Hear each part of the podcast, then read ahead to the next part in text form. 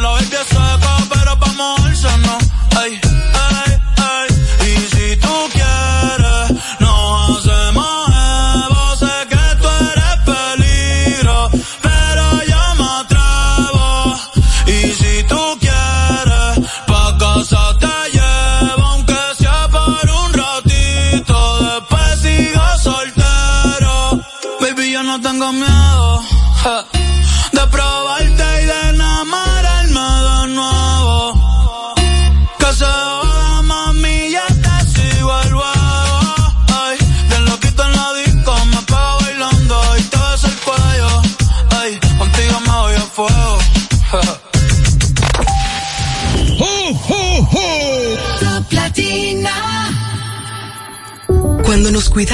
unos a otros, hay comunidad.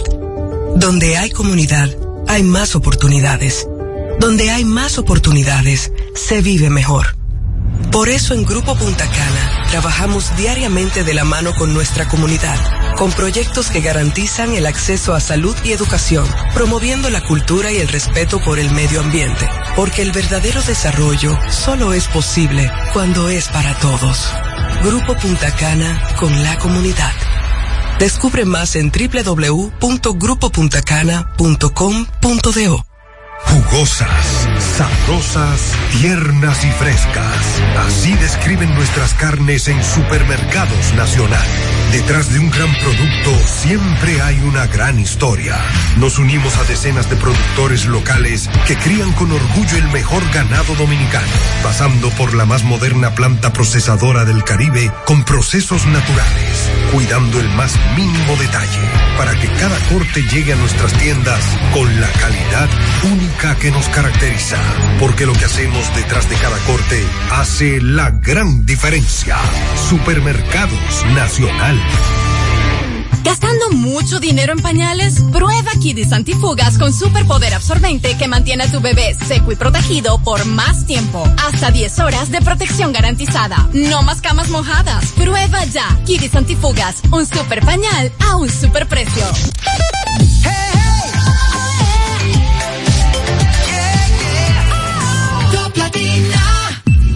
Desde ahora en Top Latina, las noticias, análisis, entrevistas, en un diálogo ameno y jovial, en No se diga más.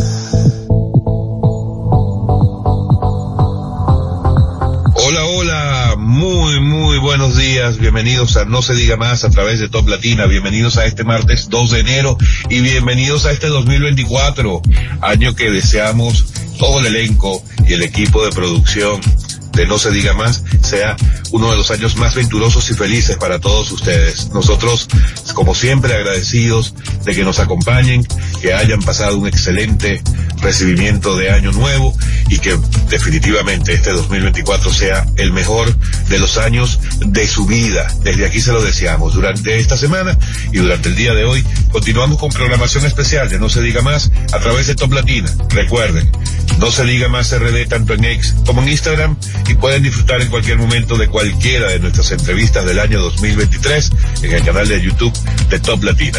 Continúen con nosotros. No se diga más. No se diga más. Una revista informativa con los hechos noticiosos que marcan tendencias en el país y el mundo por Top Latina. Amigos de vuelta en No se diga más a través de Top Latina. Bueno, vamos a darle la bienvenida, no es una invitada, es una compañera nuestra. Claro, parte del staff. Claro que sí. En nómina. Debería ser médico de cabecera tuya. Lo es. Ay, sí, sobre es Lo es. necesario. La médico, psiquiatra, forense, Katy Giselle Gómez con nosotros. Gracias. Señores, feliz de estar aquí con ustedes. Me hacía muchísima falta, no se los mando a decir con nadie, porque tenía mucho sin venir, pero el trabajo a veces llama y es penoso que en mi área sea que crezca el trabajo. Así es. Katy, bienvenida, como siempre. Bueno, hoy queremos conversar contigo sobre un tema que definitivamente es una, es un problema. Tiene que ver con la salud mental, que es algo de lo que venimos hablando durante mucho tiempo en los últimos meses y hasta años, creo yo. Eh, pero en este caso queremos hablar del suicidio, porque en esta, justamente en estos, eh, esta semana, el Colegio Dominicano de Psicólogos informó que en lo que va de 2023 se han registrado unos 384 suicidios. Es una cifra alarmante. Eh, la verdad no, no conozco el contexto con respecto a años anteriores, pero en todo caso esta cifra de este año es una cifra alarmante. Y queremos que tú nos ayudes a dar luces sobre esto. Está pasando, o sea, hay un incremento. ¿Por qué podría decirse que esto está ocurriendo? Mira, son muchísimas aristas y yo voy a comenzar, eh, como siempre, educando a la población. Cuando nosotros nos referimos al término suicidio, nos estamos refiriendo a una persona que de manera deliberada se quita la vida. Eh, mucha gente piensa que todo el que se quita la vida tiene un trastorno psiquiátrico, pero no siempre es así. Existen impulsos, existen eh, a veces exageraciones, pero hay una condición eh, regularmente a nivel emocional que no se controla. Y efectivamente ahí, do- ahí es donde vemos esta, esta para mí catástrofe. Independientemente de esa cifra, chicos, les cuento que para mí una vida que perdamos es mucho. Claro. Porque el suicidio es prevenible. Pero ya sabemos que hoy en día, eh, cada 40 segundos una persona se quita la vida, de 700, 800 mil personas al año. O sea, esto es un escándalo realmente y es innecesario porque seguimos estigmatizando la salud mental. Seguimos pensando que al psiquiatra solamente se va cuando ya estamos en la última fase. Eh, mira, esas cifras que tú mencionabas que nos daban nuestros eh, queridos colegas psicólogos, eh, tengo para comentarte que para mí deben ser muchísimo más. Eh, las estadísticas que me comentaron del Instituto Nacional de Ciencias Forenses, de enero a junio teníamos 314. Pero eso para mí todavía no es tan llamativo como el hecho de que los suicidios están haciendo en lugares públicos. No sé si ustedes se han dado cuenta que esa es la frecuencia que estamos viendo ahora. Plazas comerciales. O sea, es, es increíble. cómo ha. Entonces, ¿qué ha cambiado en la parte del suicidio? ¿Qué nos están diciendo eh, las organizaciones que se encargan de, de- estudiar las masas a nivel mundial, como la Organización Mundial de la Salud, la Organización Panamericana de la Salud? Eh, hace años, desde antes que llegáramos al 2020, eh, se había venido trabajando eh, conforme a la prevención y que la cifra bajara y que esta no se convirtiera en la primera causa de discapacidad, en este caso la depresión, que es la que mayormente te lleva a suicidio, sin olvidar las demás patologías. Una persona con una psicosis puede quitarse la vida, puede estar oyendo voces, quítate la vida, quítate la vida, pero dentro de las cosas que la Organización Mundial de la Salud ha enfatizado, sobre todo en la campaña de este año de que usó como eslogan no está solo, eh, es importante que nosotros podamos entender que le ha dado muy fuerte a los medios de comunicación. Dice que eso es uno de los factores que ha ayudado al incremento de quitarse la vida. Tiene lógica, eh, y cuando les digo que tiene lógica es porque inverso, entonces. porque no educamos. Es amarillista. La noticia cómo se da, hacemos publicaciones y lo que hacemos en vez de motivar al cuidado de la salud mental es que entonces motivamos a que cada situación que tengas, esa es la salida. Y no lo es. Especificamos cuáles son los métodos de quitarse la vida y eso está prohibido. Eso no educa. Decir a los hombres esto, la mujer lo puede hacer de tal manera, eso no es educativo. Eso es incitatorio para que entonces esto se convierta en ese círculo vicioso que es lo que estamos viendo en la República Dominicana. Fíjense que en años anteriores veíamos que todos lo hacían de una forma. Sí. Y poco tiempo después encontramos otra forma y todos seguían la misma metodología. Katy, y en Entonces, el caso eso es de los importante. menores de edad, que hemos visto también múltiples casos eh, en los últimos meses de menores que uno dice, Dios mío, pero qué, qué cosa tan grande podría haber estado pasando este niño, esta niña, para llegar a esto. ¿Cómo los padres no se dieron cuenta de señales tempranas? ¿Qué es lo que está pasando con ellos? Mira, los padres no pueden darse cuenta. En estos días creo que precisamente el Listing Diario lanzaba una noticia que yo decía, eso no es nuevo para nosotros, ni los psicólogos ni los psiquiatras, que decían que los padres no están siendo responsables a la hora de la crianza. Desde hace años se habla de crianza saludable, pero crianza saludable no es un dispositivo inteligente. Crianza saludable es que mamá y papá puedan detectar que en mi conducta hay algo que no está funcionando. Entonces es preocupante que el muchacho está rebelde, eh, no se aguanta en la casa y solamente a veces somos muy castigadores. Castigo, castigo, castigo, castigo, pero no hay un padre que dice, déjame soltar este teléfono, por ejemplo, muchacho, ¿qué es lo que te está pasando? Vamos a hablar, ven. Déjame pasar varias tardes con mi hijo, déjame conocer a mi hija, porque no me doy cuenta, porque no los conozco. La conducta siempre Wow. habla. Doctor, usted acaba de decir hace un ratito que el suicidio es prevenible. Eh, ¿De qué manera se puede prevenir? Ahí es eh, viendo las actitudes de, la- de las personas, hay alguna señal que ellos envían que uno puede detectar y uno asumir que pudiera estar pasando por un problema que lo pudiera llevar a ese tema. Mira, lo principal es el- la higiene mental. El cuidado de la salud mental es el principal factor protector. Cuando yo saco mi espacio para cuidarme, entiéndase, para dormir bien, descansar, para alimentarme, para ejercitarme, no para estar de concurso fitness, porque no es Ay. eso. No se trata de eso. Se trata de que 40 minutos de ejercicio son equivalentes a eh, em- em- emisiones de neurotransmisores, en este caso de serotonina, de dopamina, que ayudan a ese equilibrio de nuestras emociones, que son los que se ven alterados al momento de tener algún tipo de patología como la depresión o llegar a la diátesis del suicidio, donde hay una bajada de serotonina y un aumento de las catecolaminas, en este caso la adrenalina, el impulso se quitó la vida. ¿Me explico? Entonces, comenzar el autocuidado es lo principal. Usted tiene que sacar tiempo para su familia para esas personas que a usted le aman, porque cuando usted abraza, depleta otra cosa que se llama oxitocina, y eso es bueno para nosotros. Cuando usted besa, cuando usted dice, eh, qué bien te ves en el día de hoy, tú ves que esa persona te contesta, ah, es verdad, esto yo lo compré en una paca, hermana, le queda bien y punto. Entonces, eso, cosas así tan simples, hablan de mi salud mental. Sí. Ahora, cuando yo estoy en un, en un grupo, pero hay una persona que ese día faltó, ese día me doy cuenta que no se bañó, no se higienizó, ven acá, ¿y qué está pasando con fulano?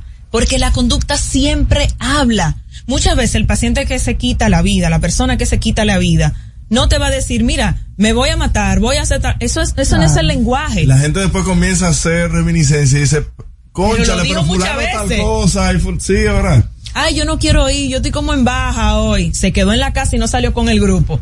A las dos o tres semanas, ¿y qué le pasa? No, dije que está enfermo, tiene una semana que no viene. Pan, en la casa lo encuentran. ¿Se dan cuenta? Un exceso en, en, en el uso y abuso de sustancias también. Todo el que sube una foto en una clínica con una canalización, eso hay que llevarlo al siguiente. Hay que tenerle seguimiento. Mira, tú sabes que nosotros estamos No. en la época que yo le llamo la, la época de la inmediatez y todas las carencias de la niñez se reflejan en la adultez. Cuando nosotros tenemos una gran necesidad de llamar ese llamado de atención, de ese exhibicionismo que nosotros vemos ahora, son solamente un reflejo de la carencia. Ya estamos viendo las consecuencias de el tema pandemia, de lo que causó la pandemia o todavía no se ha podido medir, veremos señales en dos o, o tres años después. ¿Qué- ¿Cómo va eso? Mira, sí se ha medido, hay muchos, eh, muchas personas que son bastante responsables en hacer estudios, como por ejemplo una página muy interesante que me gusta mucho, que es de Med, así se llama, y la, esta página eh, nos ha dado muchos estudios que hablan de que a los seis meses nosotros podemos ver un incremento en más de un 60% de los trastornos mentales. Y nosotros lo hemos visto en la práctica. Después de la pandemia, personas que no tenían antecedentes, que no tenían aparentemente factores de riesgo, comenzaron a desarrollar. Hay estudios muy responsables, como estudios que hizo el doctor Héctor Guerrero Heredia con su equipo, donde también se demostró que el trastorno de ansiedad había incrementado de una manera asombrosa. Luego de eso también estaban los trastornos del sueño y obviamente la depresión. Pero de manera natural, todos nosotros nos desadaptamos porque todo fue nuevo y se vivía bajo una incertidumbre. O sea que no solamente estamos viviendo eh, todo lo de post-COVID, sino que lo que teníamos, el post-COVID, más la incertidumbre de todo lo que pueda pasar, también nos afecta. Es básico el cuidado ahora mismo de la salud mental. Doctora, tenemos que hacer una pausa, eh, pero me gustaría que nos contara al regresar qué debe hacer uno si uno detecta alguna de esas señales en las personas que nos rodean. Amigos, estamos con la doctora Katy Giselle Gómez en No se diga más. Al regreso, más información en No se diga más.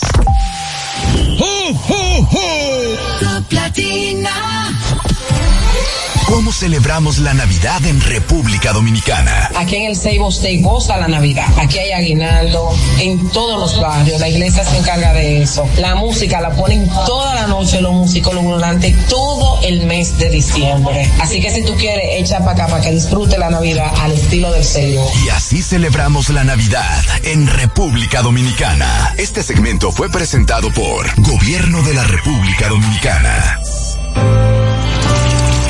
Que ahora el agua potable llegue a casa de Miriam y de dos millones de hogares más, lo logramos juntos. Gobierno de la República Dominicana. Entérate de más logros en nuestra página web juntos.do. La Navidad es rica, más una noche buena se celebra en mi tierra. Navidad de adentro, la que viene del alma, solo se ve en Quisqueya. Presente todo el tiempo, presente en cada mesa de los dominicanos. La Navidad que empieza un primero de enero, solo se da en mi tierra. La Navidad que es rica, la que viene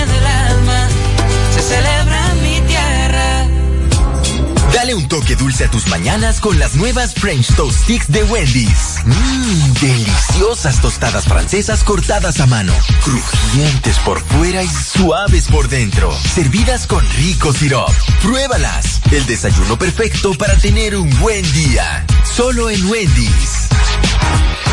Cuando nos cuidamos unos a otros, hay comunidad.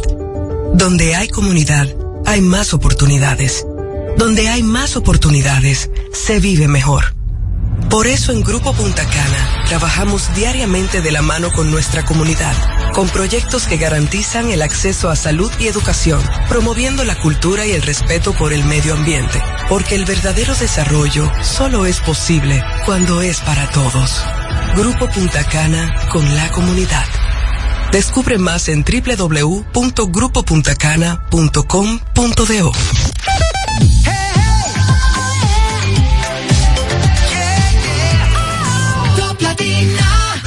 Seguimos conectados con ustedes en No Se Diga Más por Top Latina. Continuamos nuestra conversación rápidamente porque nos quedan muy pocos minutos con la psiquiatra forense Katy Giselle Gómez.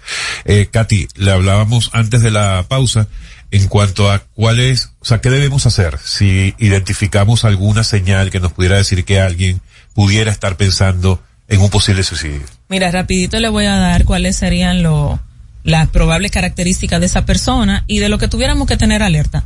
Como siempre digo, un lenguaje que sea eh, peyorativo hacia sí mismo, que sea pesimista, eh, que sea hacia el pasado, con una mirada hacia atrás.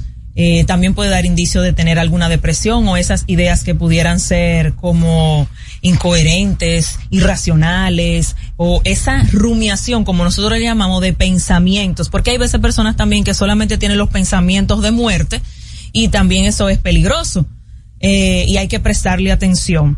Personas impulsivas, todo eso es necesario. Ahora, si yo noto un cambio de conducta en una persona, lo principal es involucrarme. Cuando yo digo que me involucro, no es camina, mira, que yo te estoy viendo que tú estás mal, vamos para el psiquiatra, vamos para el psicólogo. No. Yo me siento afectado, no me he sentido bien, porque te estoy mirando como que algo nos está pasando. No se está pasando. Como si fuéramos los dos que tenemos el problema. Porque eso significa que te estás involucrando para la otra persona. Cuando nosotros le decimos a esa, a ese individuo, mira, es que tú estás mal, yo estoy fuera. Es un ataque. Yo estoy fuera, tú me estás volviendo a hacer lo mismo que yo me hago con mi enfermedad o con mi situación. Entonces, claro, hay libros y hay literatura que cuando una persona se va a quitar la vida, se la quita. Hay un libro muy famoso en nuestro país, lo, nuestro, eh, Los 500 Locos, que realmente refiere casos que son, y hay situaciones que tú no puedes controlar, pero todo lo que sea controlable podemos hacerlo. Asistir a tiempo, las situaciones de, de suicidio o de intento de suicidio la atiende un psiquiatra. Eso no se va con ir a hablar a una consulta. Eso es una emergencia. Es por lo único que yo salgo de mi casa a la hora que sea. Mira, se tomó, mira, pasó. Y yo arranco por ahí a hacer la intervención primero farmacológica, muchas veces con la terapia electroconvulsiva, que también es parte del tratamiento. Excelente, hay que quitar todo eso tabú, que me electrocutaron y todo eso. No. Eso es incluso mucho mejor que a veces los fármacos. Porque nosotros tenemos dos órganos eléctricos, el cerebro y el corazón. Entonces no puede ser tan malo, ¿cierto? Y hay que regular todo, todo eso ahí arriba. Entonces es importante que tengamos eso en cuenta. Esa persona necesita tratamiento. Si lo intentó, si lo pensó, si lo quiere hacer, necesita un psiquiatra de emergencia. Doctora, la medicina hoy en día es preventiva y de forma anual eh, tenemos de forma cultural el ir a todos los médicos, a los especialistas, a evaluar cómo estamos, cómo está nuestro cuerpo. Pero ahí, dentro de esos especialistas, nadie pone a los psicólogos y psiquiatras. ¿Usted considera que anualmente las personas deben también hacer una evaluación de su mente? Cuando usted no controle una situación por la razón que sea y usted dejó hasta de dormir o esa noche usted no pudo, busque ayuda.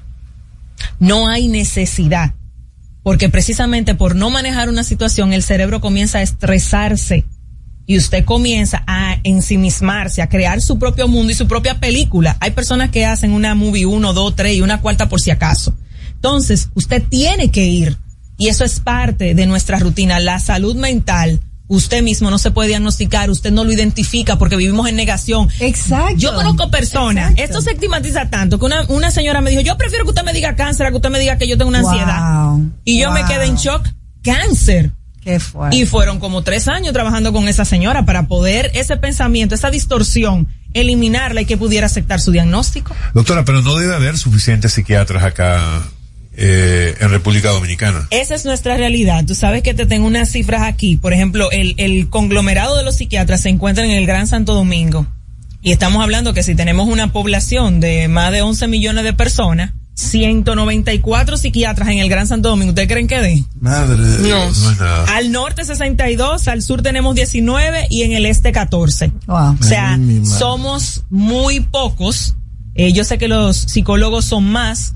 Eh, y ya veo que están también bastante activos haciendo sus referimientos. Bueno, este paciente tiene una depresión o este está psicótico, necesita al psiquiatra. Eh, lo malo es que las personas siguen sin hacerle caso también a los psicólogos, porque van a los psicólogos y creen que en una consulta se resuelve un problema que usted arrastra desde que usted tiene 8, 9, 10 años. Entonces no entendemos que eso no funciona en la inmediatez, que esto es un proceso. Por eso yo critico a aquellas personas que para mí son algunos irresponsables, no todos, porque conozco muy buenos, eh, en el coach. El coach se hizo para una cosa. Lamentablemente eso sigue siendo una pseudociencia. No llega todavía. No, eso es algo que está escrito. Eso es así. Y yo conozco muchos responsables. Mira, Yanni Santaella, la adoro, es mi amiga, que estudió psicología, se hizo psicóloga, dicho sea de paso. Un abrazo para ella allá en Punta Cana. Pero, por ejemplo, ella siempre fue una persona, decía, no, es que esto no me pertenece. Vete pon de fulano, ve pon de fulano. Ahora ella es psicóloga, pero ahora sabe también que no como psicóloga va a atender a alguien farmacológicamente. Entonces, pero así como ella es tan responsable, hay muchos que lo son de irresponsable. Y ese paciente te llega crónico a tu consulta y después que ya esa mente se fue para tú recuperarla y que vuelva a como ellos te dicen que yo quiero ser normal otra vez. Me preocupan los altos niveles de ansiedad que exhiben los jóvenes en las universidades. Usted lo ve, lo ve desde que se levantan con, con, con la chimenea esta, con, con El vape. con el, el vape, la chimenea. ¿Quién los compra? Esa es la pregunta que le duele a los padres cuando me dicen, no deja eso. ¿Quién lo compra? ¿Quién le da el dinero? Entonces, quienes criamos somos los responsables de eso que tú estás hablando. Volvemos a la base, a la familia, y por eso es que dicen que nosotros volvemos al mismo cliché, que la familia, que la familia, pero ¿cuánto anuncio al día fuera de la política tú ves de promover la familia sana? No, no hay. Ah, no hay ni uno. Exacto. Ahora que se van a gastar no sé cuántos millones poniendo letreros y ensuciándonos la ciudad con todo el respeto que me puedan merecer, ¿por qué no lo gastamos en poner todos los letreros y decirle a la gente cómo, cómo que tu hijo paga una consecuencia porque no lo hizo bien? Otro letrero que diga cómo yo puedo ser un buen padre, cuánto tiempo debería pasar en una cita con una, con una hija, enseñarle a abrirle la puerta, llevarla al cine, llevarla a cenar, regalarle flores a mi hija. ¿Tú no lo ves? Entonces ya te respondí, ¿verdad? No me pongan a pelear. Que muy temprano.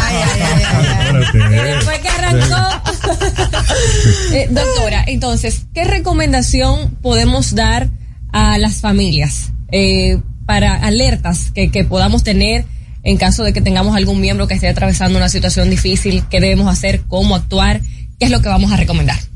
Miren, señores, el suicidio es prevenible, las enfermedades psiquiátricas son tratables. Eh, no podemos prometer lo que solamente a lo mejor Dios puede hacer, no nosotros como seres humanos.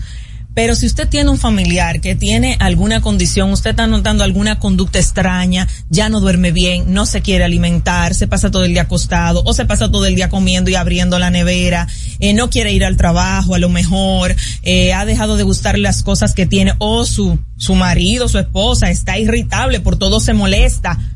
O cuando duerme habla en la noche y Oh, receta ¿eso es una señal cosas y habla, claro, porque ese cerebro está activo todavía. Entonces, cuando usted vea todo ese tipo de cosas, diga, vamos, porque yo también necesito sentirme con salud a nivel emocional. Yo quiero que vayamos a una cita con un psicólogo que nos vea, que nos diga cómo, cómo van las cosas, cómo estamos manejando nuestras situaciones, o usted de manera individual. Ahora, si ya usted detecta que en su familia sí hay alguien que tiene todo lo que hemos dicho, y definitivamente por todo lo que hemos dicho, usted dice, bueno, aquí hay un problema psiquiátrico.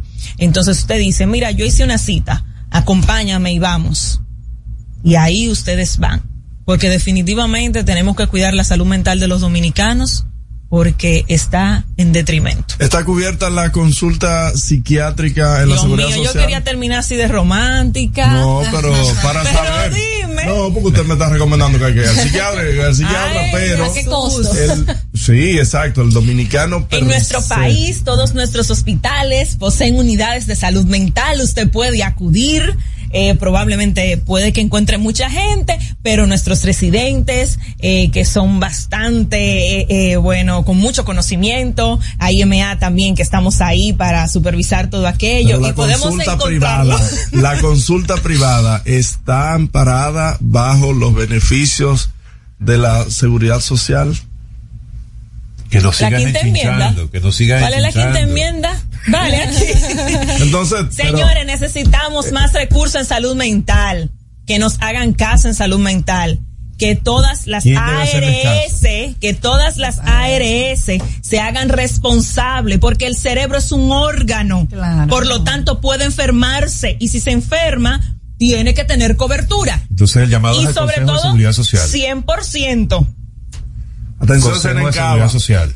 Queremos, queremos también, ¿no? Senencaba siempre ten eso. Queremos la mayor cobertura a nuestros fármacos que lamentablemente son costosos, Ah. muy costosos. Vale. Queremos que esos productos que eran de alto costo, que dicen que ya no hay presupuesto, pues Ay, se lo den. ay. Porque lo queremos de vuelta. El médico no quiere hacer huelga, el médico quiere mejorar la calidad de los pacientes. Cónchale. Y nosotros no somos responsables de lo que tu ARS, a ti como paciente, no te quiere cubrir. Pero estamos trabajando para eso diariamente. Bueno, no se diga yo- más. yo Vamos para la- el edificio de al lado, yo la- una vez ahora, Yo la prefiero a usted romántica, doctora. ¿Ven que sí? bueno, ha sido la doctora, la psiquiatra forense Katy Giselle Gómez. Muchísimas gracias por estar con nosotros como siempre. Gracias a ustedes. No se diga más. Al regreso, más información en No se diga más. Top Latina. Que ahora Randy y más de 100.000 dominicanos lleguen tranquilos y seguros a sus trabajos gracias al teleférico de los Alcarrizos, lo logramos juntos. Gobierno de la República Dominicana. Entérate de más logros en nuestra página web, juntos.do. Navidad es rica, más una noche buena se celebra en mi tierra. La Navidad de adentro, la que viene del alma, solo se ve en Quisqueya. Presente todo el tiempo, presente en cada mesa de los dominicanos.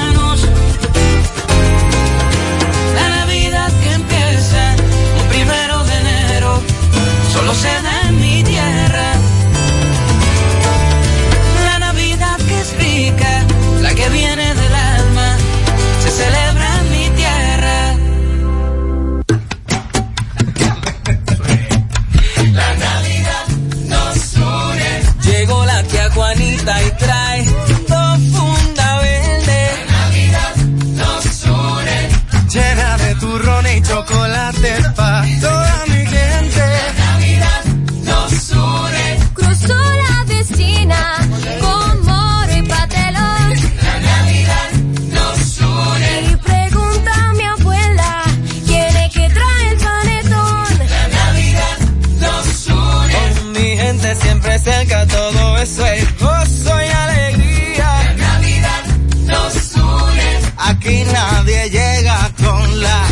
mano vacía. La Navidad nos une. El horno ya huele a cerdito asado. La Navidad nos une.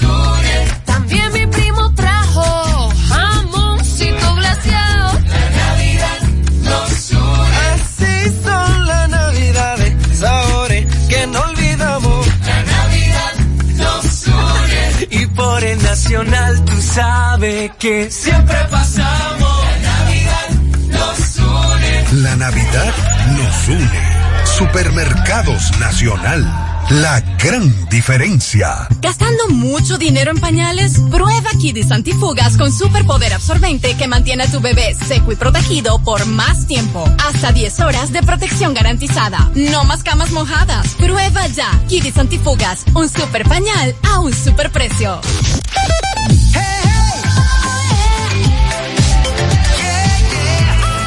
Top Latina.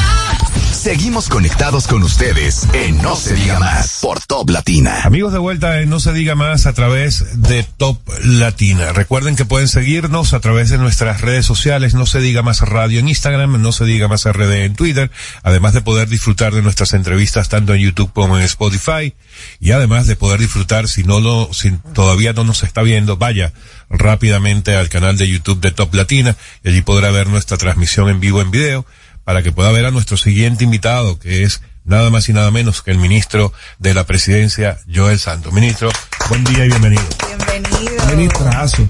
Muy buenos días, un placer estar de vuelta aquí con ustedes y pues siempre presto para tener conversaciones interesantes con entrevistadores interesantes. Muchas gracias, ministro. Usted es prácticamente otro de nuestros talentos. Claro, el talento de la casa. Hay que ponerlo en nómina, atención.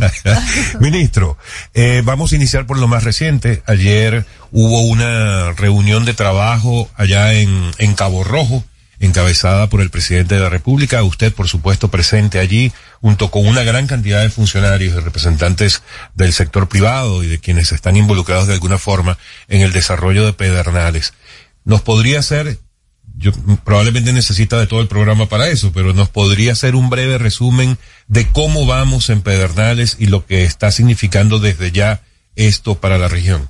Bueno, la verdad es que la reunión de ayer fue muy interesante porque fue muy puntual, eh, se enfocaba prácticamente en discutir.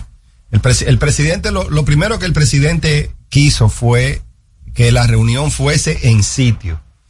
Porque yo siempre digo que el, que el presidente, bueno, aún siendo presidente de la República, su, su concepto de desarrollador no se lo, no se le quita. Él, él tiene ese, ese Tiene espíritu, palpar. ese espíritu de desarrollo y, y él está muy consciente de que no es lo mismo tener una reunión, vamos a decir, teórica en un salón que una reunión en sitio.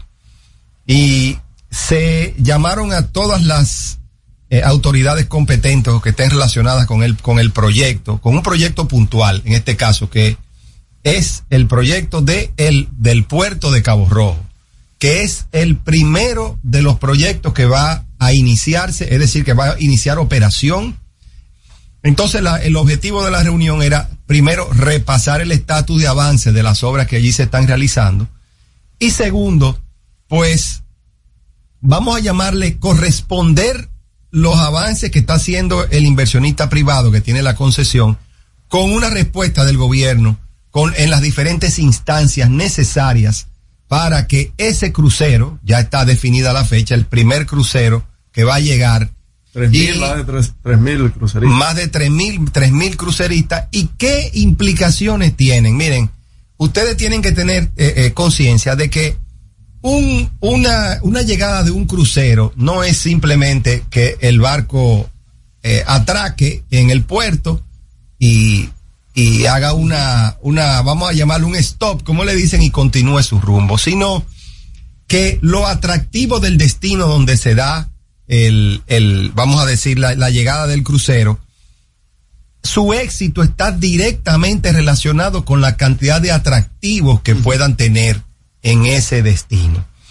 Y la, el objetivo de la reunión obviamente no es solo ver los avances de infraestructura básica, sino también precisamente coordinar lo que es, lo que es la preparación de esos primeros puntos de excursión que van a, estar disponible para esos cruceristas, para asegurarnos de que esos primeros cruceristas tengan una visita exitosa.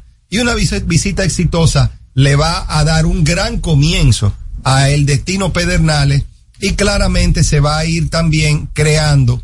En, a nivel de crucero es muy importante ese primer encuentro, esos primeros cruceristas, porque va creando, pues, lo que nosotros llamamos el boca a boca o radio bemba, dominicanamente hablando, que, que va a expandir y va entonces a hacer que los, que los operadores de cruceros cada vez más quieran visitar ese destino eh, de Pedernales. También es muy importante resaltar el hecho de que los diferentes puntos de, de, de excursiones Excursión, exacto, eso me- nos interesa saber. están pues distribuidos en la zona, con lo cual se van a beneficiar muchos de los eh, pobladores de, del, del destino. Y claramente permitirá también generar otros, otros lugares de, de- de destino. ¿Cuáles, ¿Cuáles son los primeros puntos de excursión que se van a preparar? Bueno, el primero es, es el de Bahía de las Águilas. Recuerden que Bahía de las Águilas no, no se está, no se están desarrollando hoteles, ni se van a desarrollar hoteles en Bahía de las Águilas, pero Bahía de las Águilas va a permanecer como un punto, vamos a llamarle, de visita y de encuentro para todas las personas que visiten el destino Pedernales. Recuerden que no estamos prácticamente o no estamos primariamente vendiendo hoteles en Pe- Pedernales, sino que lo que estamos trabajando y desarrollando es un destino consolidado. Entonces, eh, en Bahía de las Águilas, con una estructura ligera, pues se va a permitir que, la- que los visitantes, pues, y que claro, con la carga controlada desde el punto de vista medioambiental, pues las personas puedan visitar. También está el hoyo de Pelempito, que es un atractivo sumamente interesante. Está también la laguna de, de Oviedo, que eh, la verdad que eso es una preciosidad. Y Eh, los niños que están ahí que te recitan, te recitan las características de la laguna como una reileta, o sea, eh, pero niños de 6, 7 años te, te- te manejan toda esa información. Bueno, pues como paréntesis, eh, dentro de las articulaciones que se está haciendo en el destino, Infotep estará haciendo importantes inversiones para lo que es la preparación Excelente. de los guías, para lo que es la preparación del personal que va a ser necesario para ir soportando y manejando todas estas, todo, Ya todas, están los todas- pozos todos de esos Romeo ahí. atractivos. Bien, no está en la primera, pero, pero sí debo agregar que eh, se, está, se estará trabajando en, en, en exposiciones del Arimar, que es claro. obviamente algo sumamente eh, llegando a Barahona ya, Riquillo. particular para, para lo que es el destino. Y se van a hacer en, en el área de la, de la antigua mina, pues te va, se va a hacer también una, una ruta de buggies eh, para los que les gusta eh, ese tipo de atractivos que, que claro a los turistas les encanta el estar Claro. eh, eh, levantando polvo y dando dando vueltas en, en esos buggies eso es muy muy atractivo. Eventualmente eventualmente aunque no estará disponible desde el principio eh, estará también la ruta del lago Enriquillo que es sumamente importante y que termina atando otra de las provincias que se va a beneficiar que es la provincia de Independencia y para eso también el gobierno va a trabajar en una importante inversión que es la, la carretera a la que le llaman la 47, que va por la, por la Sierra de Bauruco hasta llegar a, a Duvergé, con lo cual también conectaría Pedernales con Duvergé y daría una, eh, eh, un acceso adicional a lo que es, a lo que es Pedernales. Ahora, ministro, estos cinco puntos de excursión, eh, con todo lo que representa o lo que debe representar un buen destino, la buena atención al, al turista, todo lo que eso debe representar para que sea una excelente experiencia para esos cruceristas que van a llegar el 18 de diciembre por primera vez. Vamos a estar preparados, no queda muy poco tiempo para Va- eso. Vamos a estar preparados, precisamente eh, de eso se trató la reunión. Vamos a tener de todas formas reuniones bisemanales de seguimiento. Eh, por lo tanto, ustedes no podrán, podrán tener la seguridad. Claro, hay otra infraestructura básica que está eh, también realizando el, el desarrollador, la empresa ITM, en el mismo puerto, que también va a generar atractivos adicionales, se van, se va a adecuar la playa en la zona. Por cierto, se me estaba olvidando, también van a haber inversiones importantes en el pueblo de Pedernales, en la misma playa del pueblo de Pedernales, y también se van a adecuar unos, unos murales, eh, a- a- a- algún un- restaurantes. Es decir, eh, que iremos viendo cambios importantes en la fisonomía de Pedernales y un movimiento que usted llega, usted llega a Pedernales y usted siente eh, también eh, pues importantes atractivos. Hay inversiones sociales que se estarán realizando de la mano que el gobierno está trabajando. No debo dejar de mencionar el proyecto de titulación que, que iniciamos hace algo más de un mes, eh, que donde realmente ustedes saben que gran parte del pueblo de Pedernales, al igual que algunos, algunos pueblos del país, pues la gente no tiene título donde vive.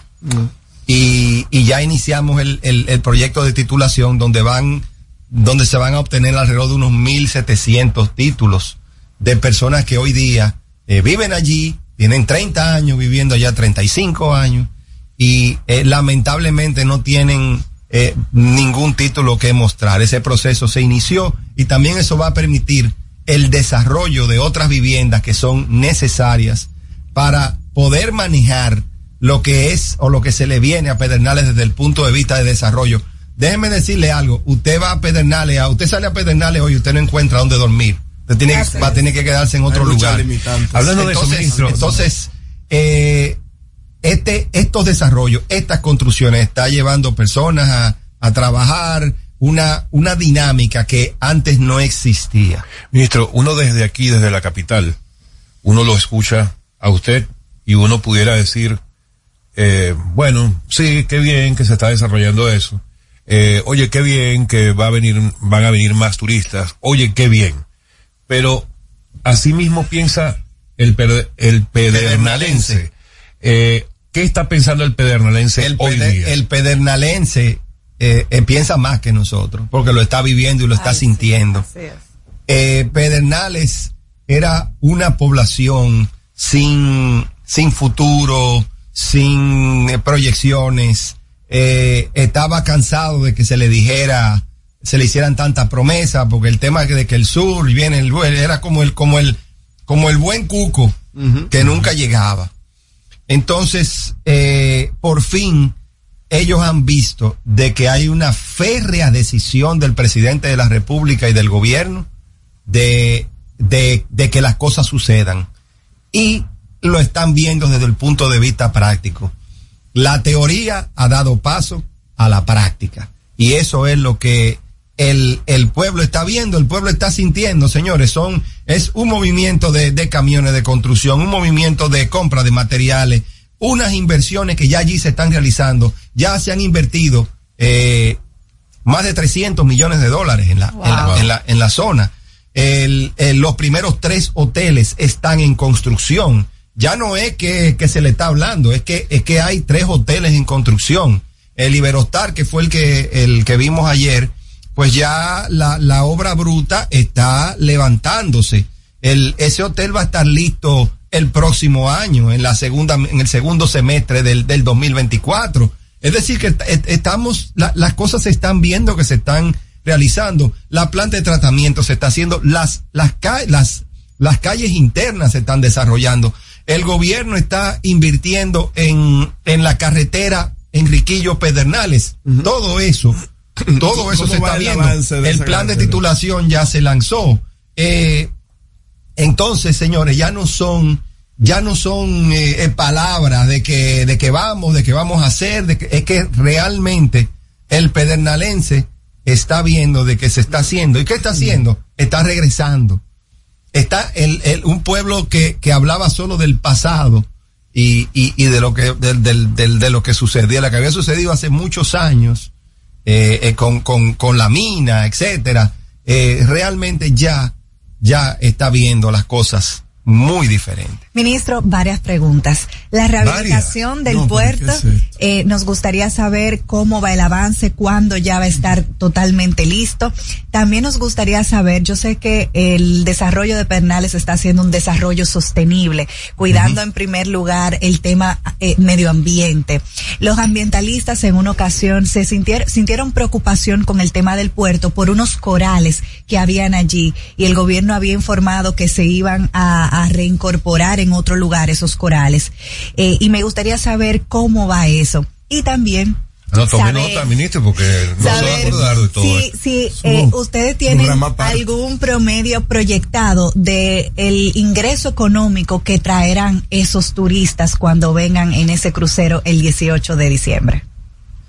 Bueno, la, primer, la primera me la va a tener que acordar. La de la rehabilitación, si ya está lista la, re- la rehabilitación del puerto con toda la oferta turística que se había anunciado en el momento del primer El, picazo. el puerto estará listo en diciembre, como dije, lo vimos ayer, vimos, vimos los trabajos, cómo van avanzando. Es decir, que el ritmo es bueno.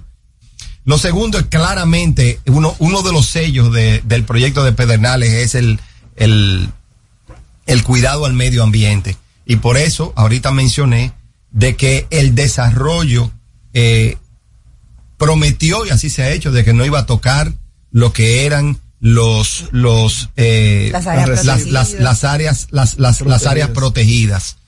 Y esa reunión se tuvo con los medioambientalistas, con los diferentes grupos, se acordó un protocolo, se revisó el, el documento y asimismo, pues, eh, se fue el, una, una adenda que teníamos que someter al Congreso, pues se fue en un consenso con los grupos medioambientalistas. En cuanto a los corales, pues también se vio ese tema y la orientación del puerto, eh, pues se, se definió de forma tal de que no se, Que no afectara. de que no se afectaran eh, los corales y así pues se ha eh, realizado.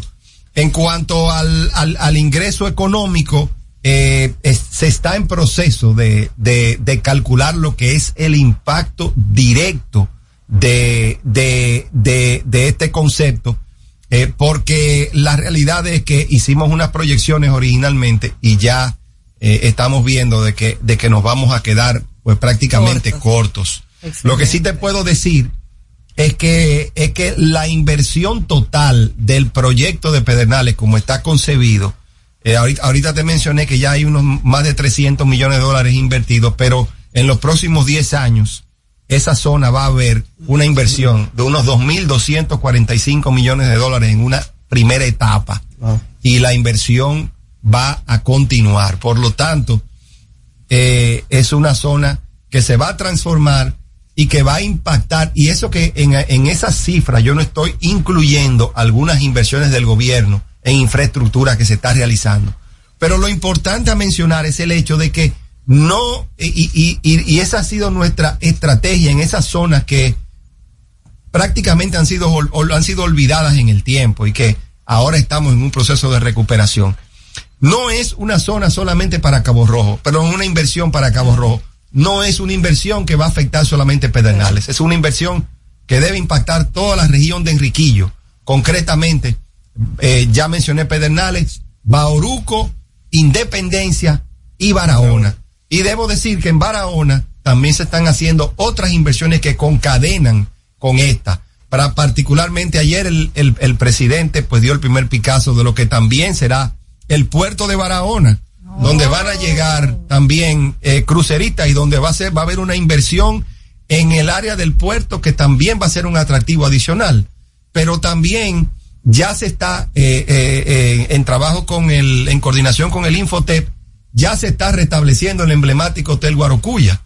Eh, lo cual servirá también como hotel escuela para, fo- para fortalecer lo que es la, la oferta, servicio. la oferta de, de mano de obra que va a necesitar todo lo que es esa zona. En la Incluyendo medida la- las que escuelas despega- vocacionales también de, de las Fuerzas Armadas. Correcto. Y, y en adición, ¿qué es importante?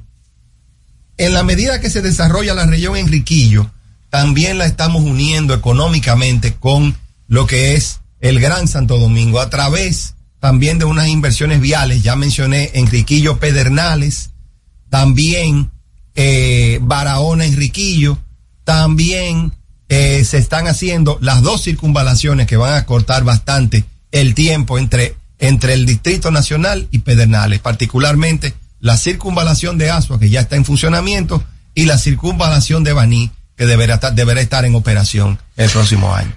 Es decir, es toda una inversión concadenada para fortalecer el sur, el, el mal llamado sur del país, porque en realidad es el oeste. Lo que pasa es que en nuestro país nosotros tenemos tres puntos Sí, cardinales nada son más. cuatro. El Así sur mismo. también existe. Pero no- nosotros tenemos tres. Nosotros tenemos el norte, el este y el, y el sur. No tenemos el oeste. Sí, y un este, vamos a darlo ahí. Ministro, vamos a hacer una breve pausa con el ministro, también. con el ministro de la presidencia, hablar. Joel Santos, en No se diga más.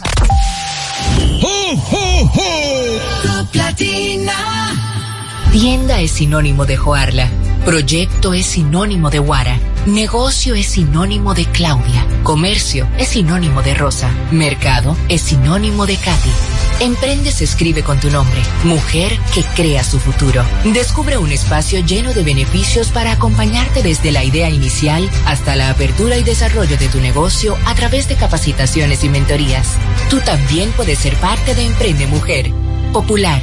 A tu lado siempre. Tenemos una tierra buena, fértil, con frutos que hacen que un país pequeño se vea gigante. Esa tierra la trabajamos, porque como país tenemos una meta, producir orgullo. No hay país pequeño si sus frutos lo hacen grande. Ferquido, crece lo mejor de aquí. Patrocinador oficial de Creso, creando sueños olímpicos.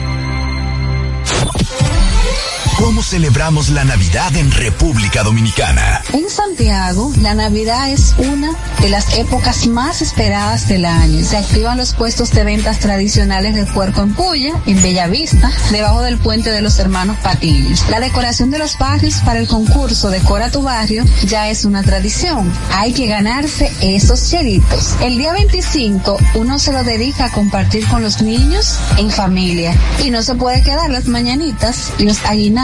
Eso es lo mejor. Vengan a celebrar la Navidad con nosotros aquí en Santiago. Y así celebramos la Navidad en República Dominicana. Este segmento fue presentado por Gobierno de la República Dominicana. Que ahora Randy y más de 100.000 dominicanos lleguen tranquilos y seguros a sus trabajos gracias al teleférico de los Alcarrizos, lo logramos juntos. Gobierno de la República Dominicana. Entérate de más logros en nuestra página web, juntos.do. Dale un toque dulce a tus mañanas con las nuevas French Toast Sticks de Wendy's. Mmm, deliciosas tostadas francesas cortadas a mano, crujientes por fuera y suaves por dentro, servidas con rico sirop. Pruébalas, el desayuno perfecto para tener un buen día. Solo en Wendy's. Compro hoy, compro mañana, me mi 20 pa'l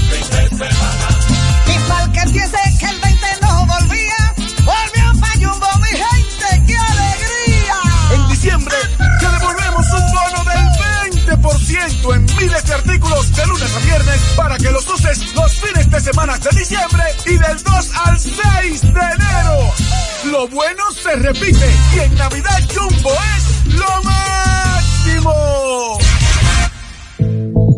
El Ministerio de Industria y Comercio y MIPIMES, en alianza con diversas instituciones públicas y privadas, presenta el evento digital más completo del Caribe, Encadena.do, la primera feria virtual de encadenamiento productivo que se celebrará los días 17, 18 y 19 de enero del 2024. Regístrate gratis hoy mismo en www.encadena.do. Farmacia Medicar GBC es la farmacia de todos los dominicanos con un 20% de descuento en las compras en las farmacias, 20% de descuento también en las compras que realizas a través de nuestra aplicación que puedes descargar en Google Play o en Apple Store como Medicar GBC. Gracias por preferirnos y hacernos la farmacia de todos los dominicanos. Amigos de vuelta en No se diga más a través de Top Latina, continuamos nuestra conversación con el ministro de la presidencia, Joel Santos. Máximo, ¿tú te interesa hacer alguna pregunta? Pero es, yo espero.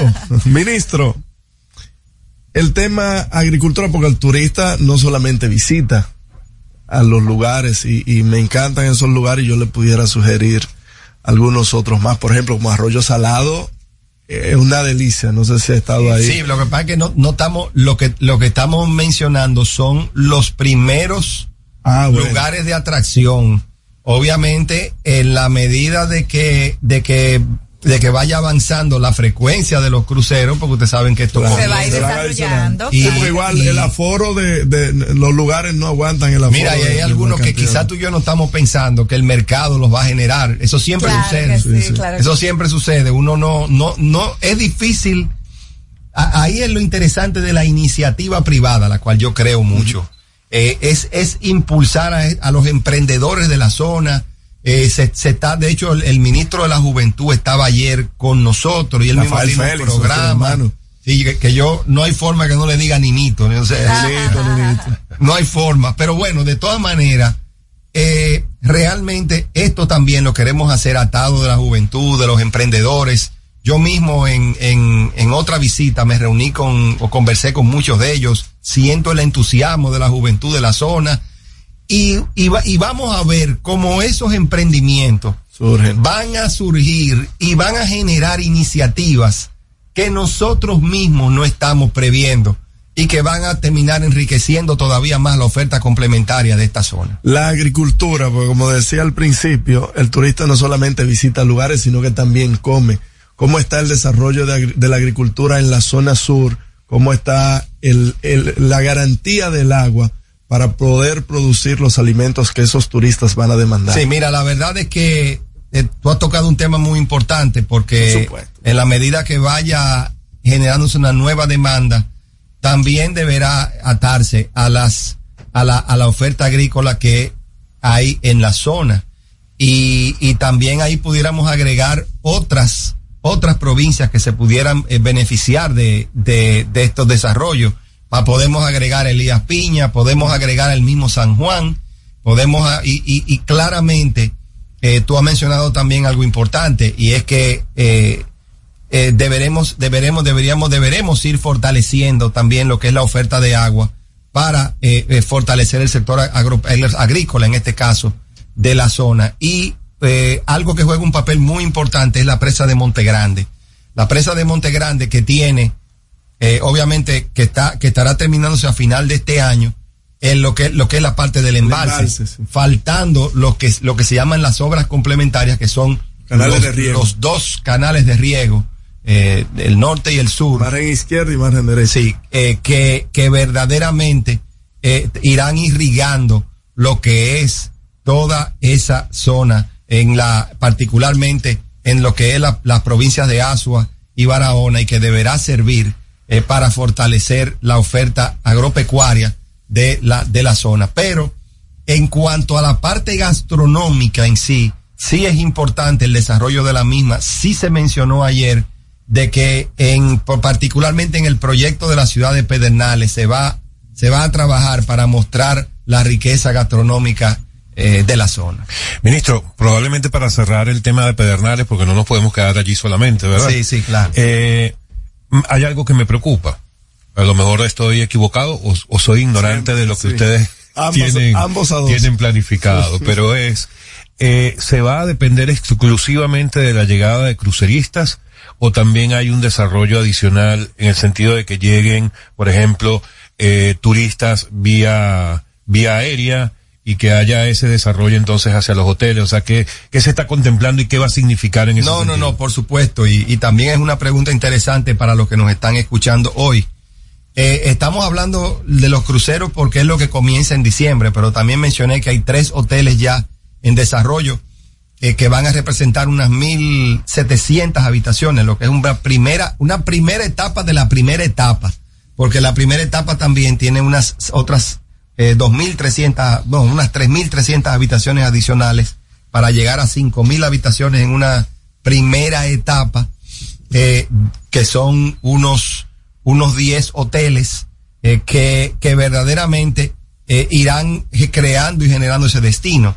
En los 10 años deberemos alcanzar ya una cantidad tan importante como unas unas 10.000 unas 10.000 habitaciones en el en el en el destino que claramente pues es, es un destino eh, hotelero como tal.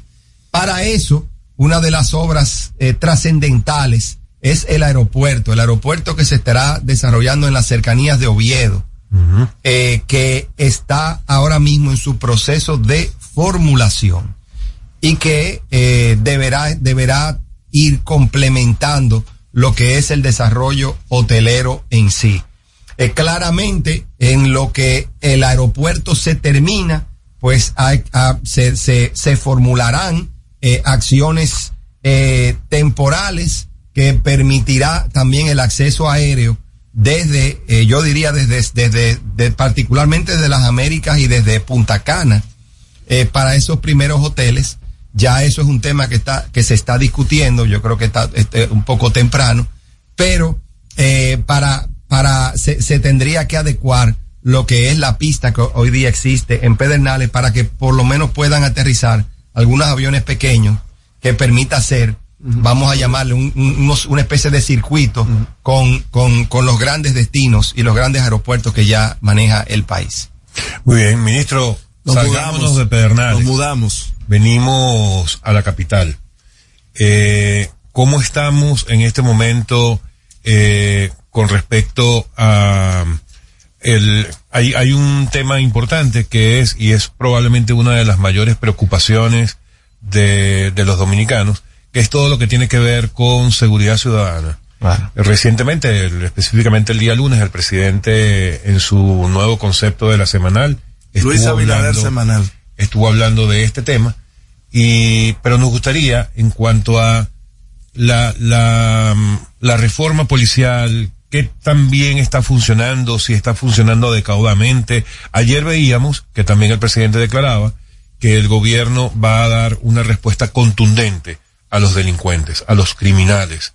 Eh, ayer se vio como en enfrentamiento tres de los miembros de la banda que presuntamente habría dado muerte a una familia en Dajabón eh, cayeron en un enfrentamiento a tiros. Pero ya hoy, los que ayer eh, pedían que se resolviera el tema, ya hoy empiezan entonces a criticar que no son intercambios, que es violación a derechos humanos, etcétera, etcétera. Sí, el, el- Cuéntenos de, de eso. O sea, efectivamente va a haber una mano dura, se va a lograr bajar los índices de inseguridad. Es, sola, es más un tema de percepción que de realidad. O sea, es una pregunta amplia, pero quisiera que nos hablara. Bueno, la, la realidad, miren, el, tema de seguridad ciudadana es, está en la prioridad de la agenda de este, de este gobierno. No es un tema sencillo, eh, porque eh, el presidente lo ha mencionado y yo también lo digo con ciertas ocasiones. Una persona, en el, en el mundo de hoy donde hay tantas informaciones, donde, donde, donde la, la, la disponibilidad de información es tan amplia, pues, y, y aún también por, por tema humano, la, una, un homicidio, un homicidio es mucho. Claro. Un homicidio es mucho y, y, y esa es, y esa es la realidad y, y hay que seguir, eh, eh, es un, es un proceso de mejora la seguridad ciudadana. Ya no es que, que, que si es sensación o que si no es sensación, es que al que las personas tener tanta información, pues la, la, la demanda sobre las autoridades es mayor. La demanda de seguridad hoy día, para, para, usted, para usted lograr que la ciudadanía con tanta información eh, se sienta segura, es, el, es, es mucho, es mucho mayor la demanda. Es decir, la vara, si lo queremos ver desde ese punto de vista, está cada vez más altas, más alta, perdón, y las autoridades pues tenemos que responder a esa demanda de la población. Yo lo pongo de esa manera cuando, cuando eh, me preguntan, y de nuevo, siempre habrá que estar luchando, no se puede bajar la guardia. Los procesos de reforma son, no tienen fin. No es que, bueno, yo voy a reformar, no es que, es que en toda ocasión va a haber que eh, continuar con estos eh, procesos. Por eso es que que prácticamente dejarlo fijo y seguir eh, trabajando en el mismo. No se puede. Y cuando el presidente dice que, que se va a responder con contundencia, es contundencia y consistencia. Porque, la, porque esa es eh, la realidad. Por supuesto que el gobierno eh, respeta los derechos humanos. Lo que pasa es que también en el mundo La de policía hoy, que no lo en el mundo de hoy es de, es de, es de, es el, un mundo del palo si boga, palo si no boga también. O sea, es un péndulo. Si, si, si no, si no se atiende, no se está atendiendo. si se atiende, se está atendiendo demasiado duro. O sea, y, y tenemos que acostumbrarnos a esa realidad en el, en el, en el mundo de hoy. Siempre se tratarán de evitar cualquier tipo de, de muerte. Recuerden, una vida, una vida tiene mucho valor. Y, y, y la policía sale allí a, obviamente, a, a defender al ciudadano, pero no con la intención de, de, de matar a nadie. Pero, pero, como, como escuché a una persona eh, decir el otro día, con mucha razón, el, el, el, las intenciones del delincuente Claro. son muy claras. Eh, eh, no, no es besito que le están tirando al policía. Sí, pero me parece Eh, una serie. pistolita de agua, Me ¿no? parece una serie de televisión que en un intercambio de disparos solo mueran los villanos y los policías Yo- no haya un policía Yo- herido. yo creo porque que la- donde la- hay bandas. Yo creo que lamentablemente, lamentablemente, debo decirte, y, y, y, y, y- y lo hago en, o sea, en nombre de los familiares de los policías caídos. Porque sí hay policías caídos. Pero no en este intercambio de Dajabón. Pero, pero, pero no, pero no en este, no en este caso. Pero sí hay muchos policías caídos. y, y yo creo que eso, eso también tenemos que definitivamente eh, eh, respetarlo y, y, y, y, y es muy doloroso cuando usted ve que, que un policía en el cumplimiento de su deber, yo no estoy diciendo que todos los policías son buenos, ni estoy diciendo que todos los policías son malos, pero sí, sí puedo decir, y, y, y gracias a Dios que, que he estado involucrado en este proceso, porque me ha permitido interactuar directamente con esos policías. Y yo puedo decir que hay muchos policías buenos. Yo pues yo puedo decir que hay mucha gente ahí eh, haciendo su trabajo, fajada. Y lamentablemente sí debo decir, lamentablemente que sí ha habido eh, en estos procesos eh, eh, policías caídos, porque lamentablemente esos delincuentes que están ahí no están, pensando ni en proteger a ningún policía y mucho menos eh, proteger a los ciudadanos que también lamentablemente han han han sido víctimas de estas de estas es- es circunstancias. Entonces sí es lamentable que esto suceda. No debe suceder. Por supuesto que se debe evitar eh, que cualquier que cualquier persona se vea eh, eh, eh, que tenga que morir en, en cualquier tipo de circunstancia. No debe ser. Pero pero eh, también, también hay que decirlo de esta manera, lamentablemente, en la medida que las, que las reformas van avanzando, los delincuentes también salen a desafiar.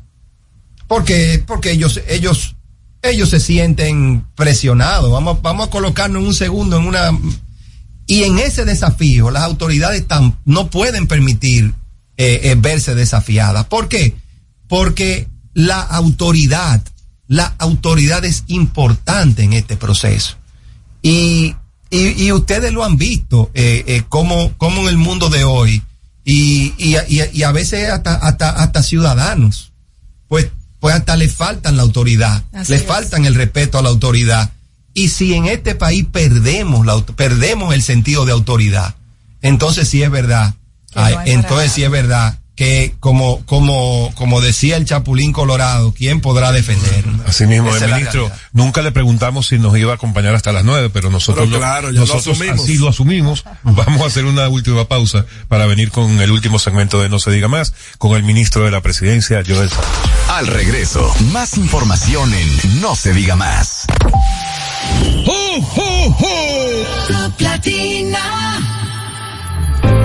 Que ahora Leonardo y 60 mil dominicanos más tengan su título de propiedad, lo logramos juntos. Gobierno de la República Dominicana. Entérate de más logros en nuestra página web, juntos.do.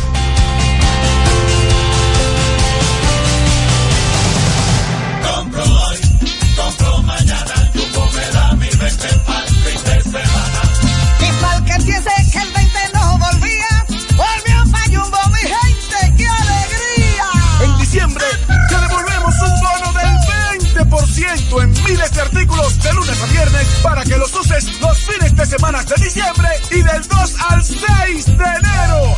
Lo bueno se repite y en Navidad Jumbo es lo máximo. Cuando nos cuidamos unos a otros, hay comunidad. Donde hay comunidad, hay más oportunidades. Donde hay más oportunidades, se vive mejor. Por eso en Grupo Punta Cana trabajamos diariamente de la mano con nuestra comunidad, con proyectos que garantizan el acceso a salud y educación, promoviendo la cultura y el respeto por el medio ambiente, porque el verdadero desarrollo solo es posible cuando es para todos. Grupo Punta Cana con la comunidad. Descubre más en www.grupopuntacana.com.do.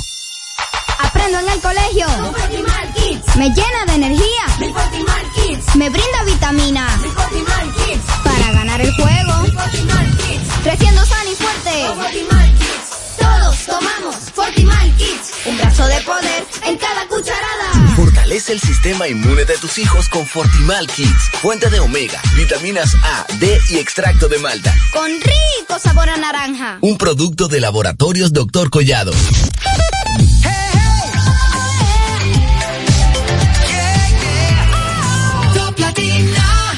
Seguimos conectados con ustedes en No Se Diga Más por Top Latina. Continuamos nuestra conversación con el ministro Joel Santos. Odette. Ministro, el gobierno de Luis Abinader ha tenido como prioridad y lo tuvo desde su plan de gobierno el tema del transporte.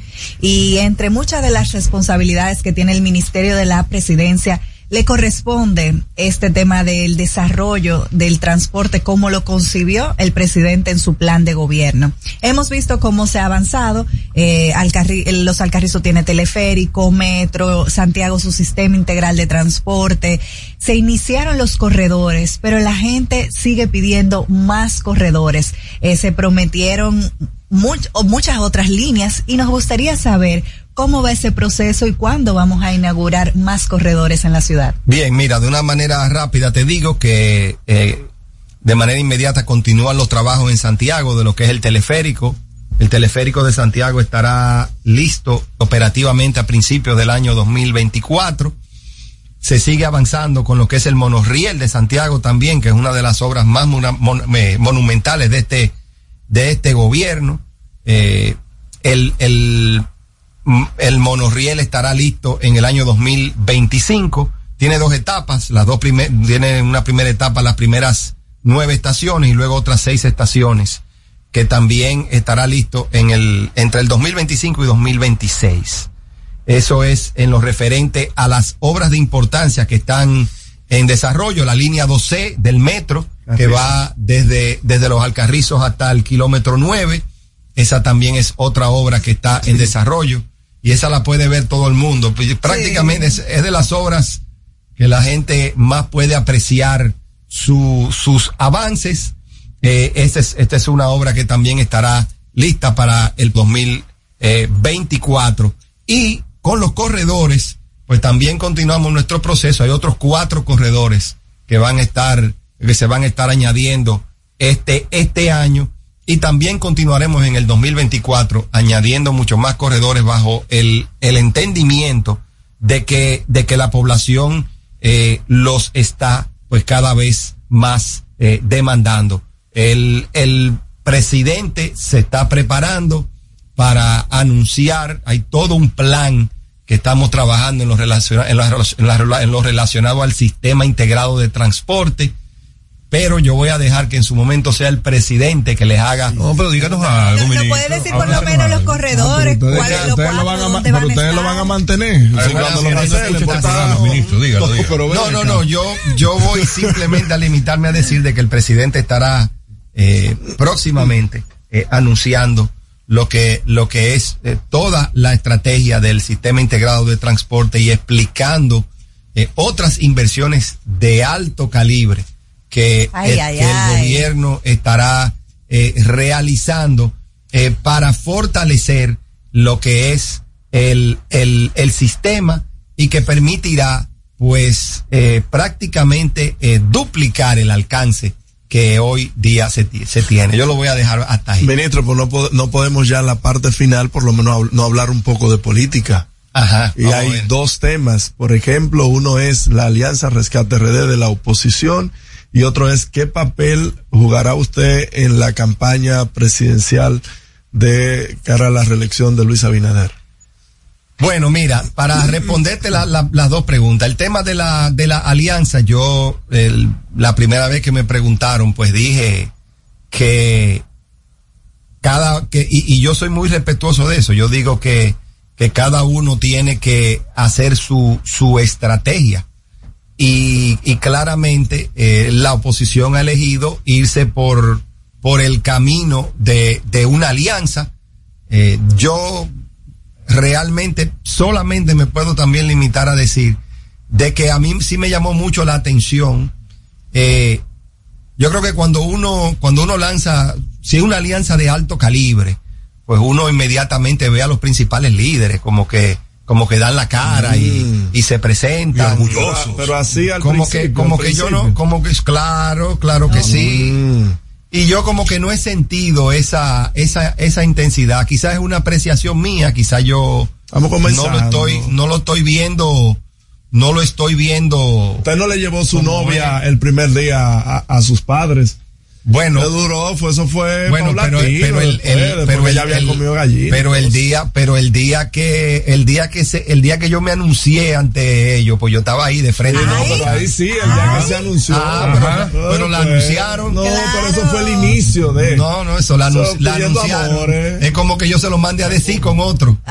Pidiendo Imagínese usted. Por lo menos esa es la impresión que a mí me dejó. Tú ves, o sea, pero bueno. Pero hay eh, pánico en el Quisqueya, ¿no? Yo creo que, yo creo que cada uno tiene que seguir su camino y su estrategia. No hay por qué generar, generar, generar pánico. Y, y las cifras y la- los números están ahí. Eh, yo sí a veces veo en algunas, en algunas declaraciones, en algunas, eh, yo sí percibo algo de pánico. eh, del otro lado. Porque, porque yo, bueno, yo quizás soy poco más tradicional desde el punto de vista de que, de que la oposición la percibo más desde el punto de vista constructivo. Eh, y a veces como que, como que percibo eh, más eh, eh, comentarios que, que quizás necesitarían un poco más, no, no siempre, pero en la mayoría de los casos, un poco más de análisis eh, Ay, eh, ay, para, ay. para, para, eh, para no dar, para no dar muestra de, de, de, de ese pánico. Eso es básicamente una percepción que yo me llevo.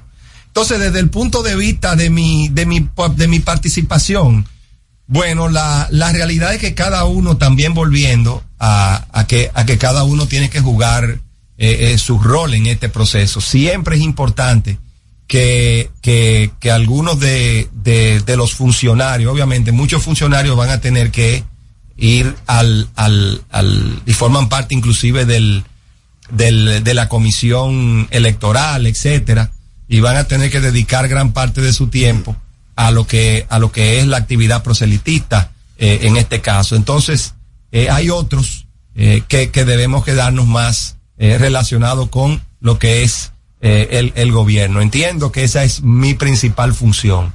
Es decir, yo voy a estar más, más involucrado, eh, más que en las actividades de campaña, pues voy a estar pues más involucrado en el día a día del gobierno y en la necesidad de que todos estos proyectos eh, eh, que, que, que el gobierno está trazando conti- continúen su avance.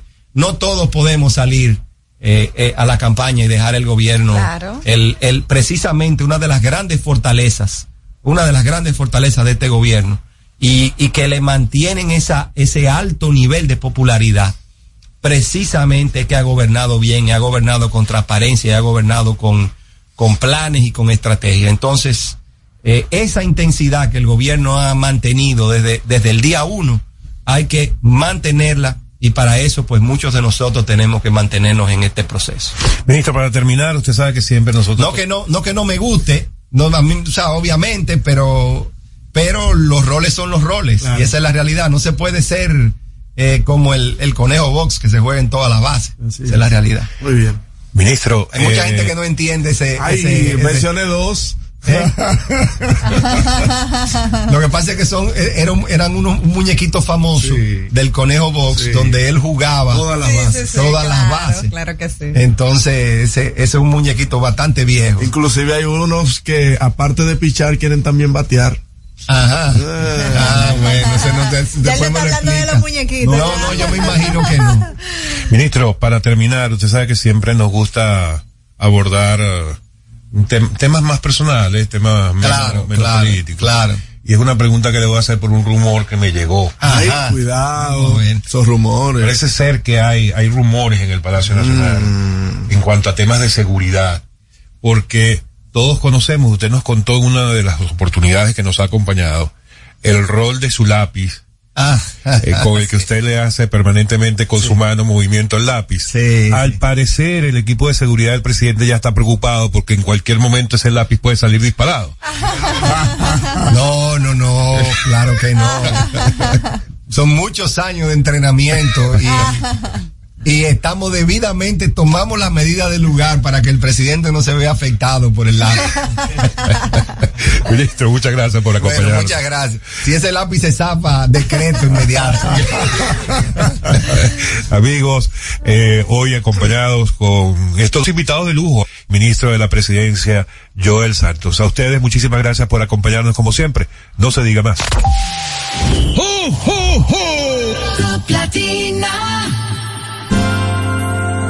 Navidad es rica, más de una noche buena se celebra en mi tierra.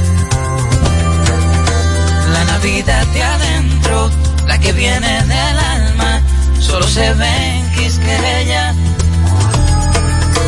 Presente todo el tiempo, presente en cada mesa de los dominicanos.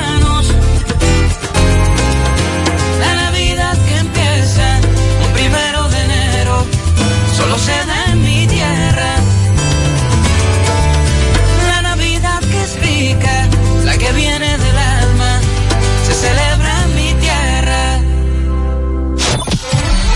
¿Cómo celebramos la Navidad en República Dominicana? En San Cristóbal disfrutamos la Navidad de principio a fin, en familia y con los amigos. Tú sabes, los muchachos hacen su recolecta con caldero en mano en la calle para más su cocinado navideño. Se come mucho pollo y puerco horneado, claro, comprado siempre en la Avenida Libertad. Las luces y las actividades navideñas del Parque Central, ¿oh? eso es inigualable y no se puede quedar en la noche una buena ropa de los muchachos entrenando. Vengan a disfrutar de la Navidad de San Cristóbal, no lo van a olvidar. Y así celebramos la Navidad en República Dominicana. Este segmento fue presentado por Gobierno de la República Dominicana. Que ahora el agua potable llegue a casa de Miriam y de dos millones de hogares más, lo logramos juntos. Gobierno de la República Dominicana. Entérate de más logros en nuestra página web juntos.do. Tienda es sinónimo de Joarla. Proyecto es sinónimo de Guara. Negocio es sinónimo de Claudia. Comercio es sinónimo de Rosa. Mercado es sinónimo de Katy. Emprende se escribe con tu nombre. Mujer que crea su futuro. Descubre un espacio lleno de beneficios para acompañarte desde la idea inicial hasta la apertura y desarrollo de tu negocio a través de capacitaciones y mentorías. Tú también puedes ser parte de Emprende Mujer. Popular. A tu lado siempre. Cuando nos cuidamos unos a otros, hay comunidad. Donde hay comunidad, hay más oportunidades. Donde hay más oportunidades, se vive mejor. Por eso en Grupo Punta Cana trabajamos diariamente de la mano con nuestra comunidad, con proyectos que garantizan el acceso a salud y educación, promoviendo la cultura y el respeto por el medio ambiente, porque el verdadero desarrollo solo es posible cuando es para todos. Grupo Punta Cana con la comunidad. Descubre más en www.grupopuntacana.com.do.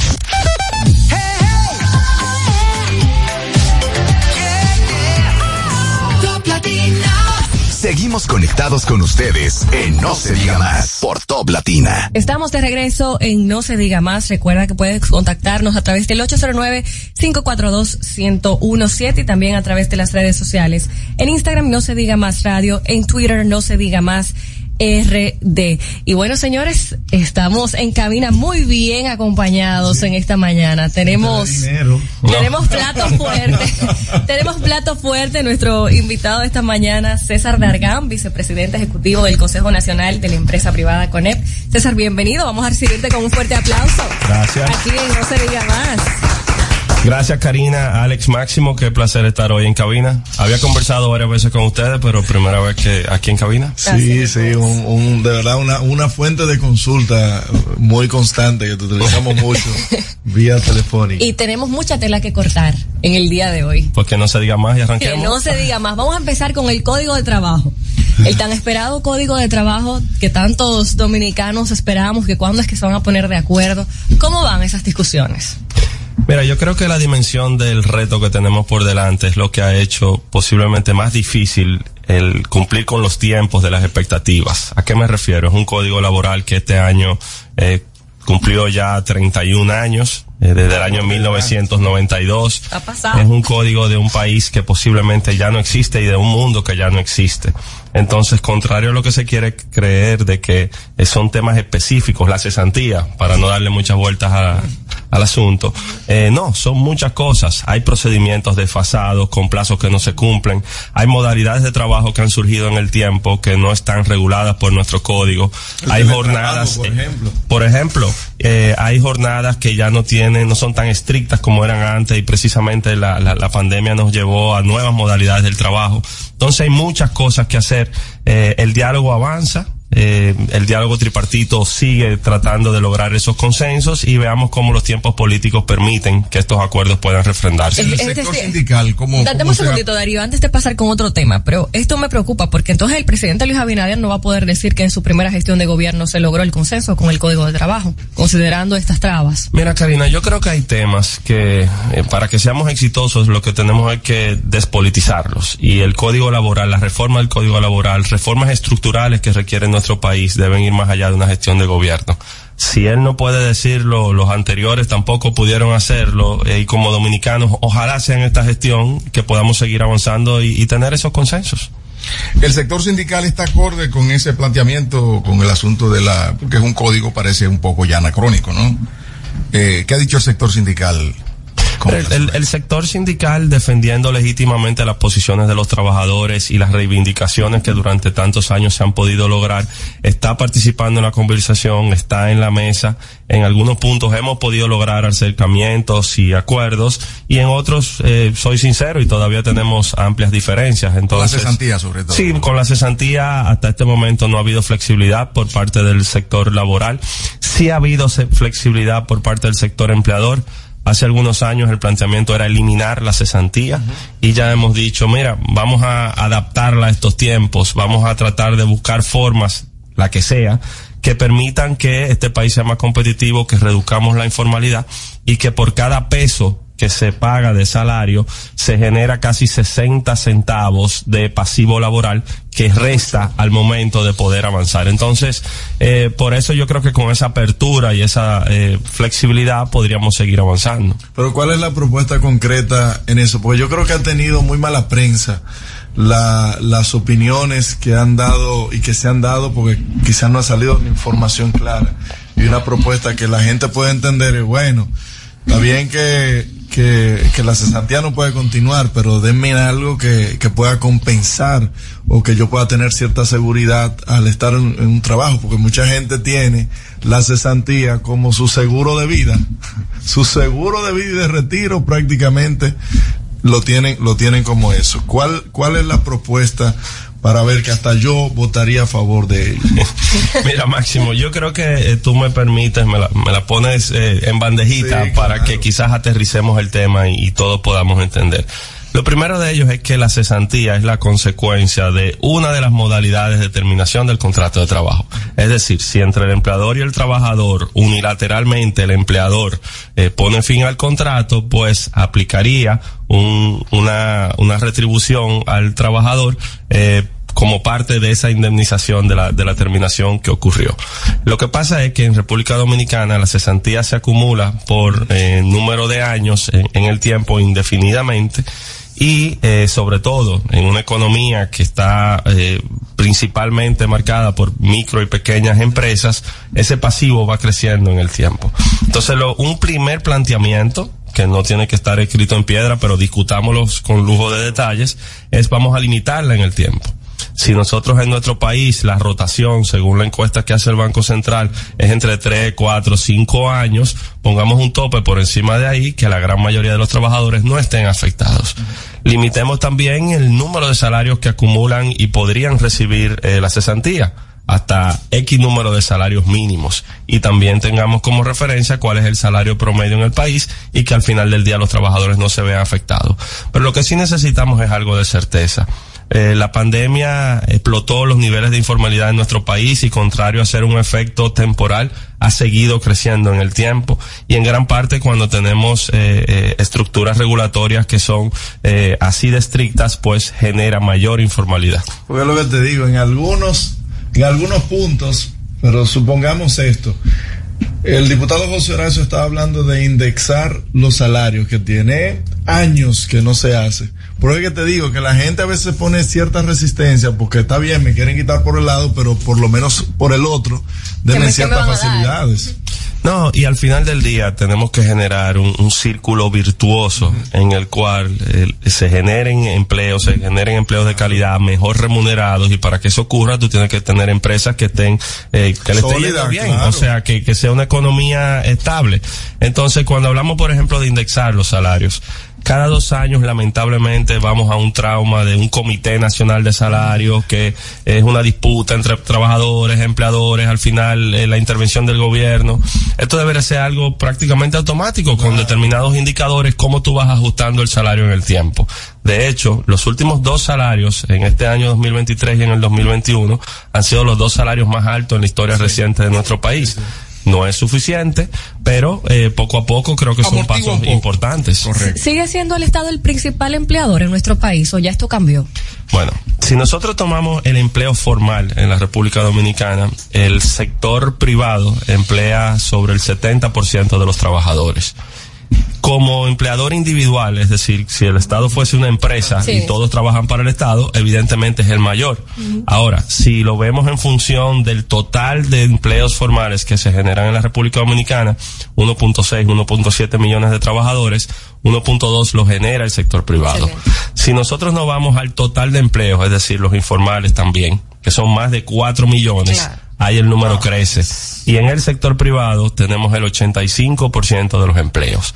Esto no es una competencia entre lo público y lo privado, pero es algo interesante porque la, la estructura, la base de nuestra economía tiene un peso importante de la iniciativa privada. No ocurre en otros países de nuestra región. Y eso hay que cuidarlo. El clima de inversión en República Dominicana que es muy favorable, sobre todo porque la inversión extranjera ha venido y sigue llegando a República Dominicana gracias a que nuestros gobiernos han trabajado mucho en eso. Y obviamente la seguridad jurídica, ¿no? En cierto aspecto. Eh, sin embargo, nuestros empresarios dominicanos eh, a veces veo que tienen quejas porque hay una competencia desleal, porque a los inversionistas extranjeros se les conceden algunas facilidades que los de aquí no las tienen. ¿Cuál es la situación? ¿Continúa eso, esa, esa diferencia entre ese tipo de empresas privadas que llegan de otros países, se instalan aquí, con los del patio que tienen que eh, también pagar eh, cumplir con eh, eh, pagos, por ejemplo, los aportes patronales son diferentes a aquellos que vienen y se, y se instalan. ¿Cómo les afecta a ustedes esa, esa, esa, ese, esa inversión que ha venido al país, que es buena para el país, pero que también, en cierto aspecto, eh, a ustedes no les favorece mucho por ese aspecto?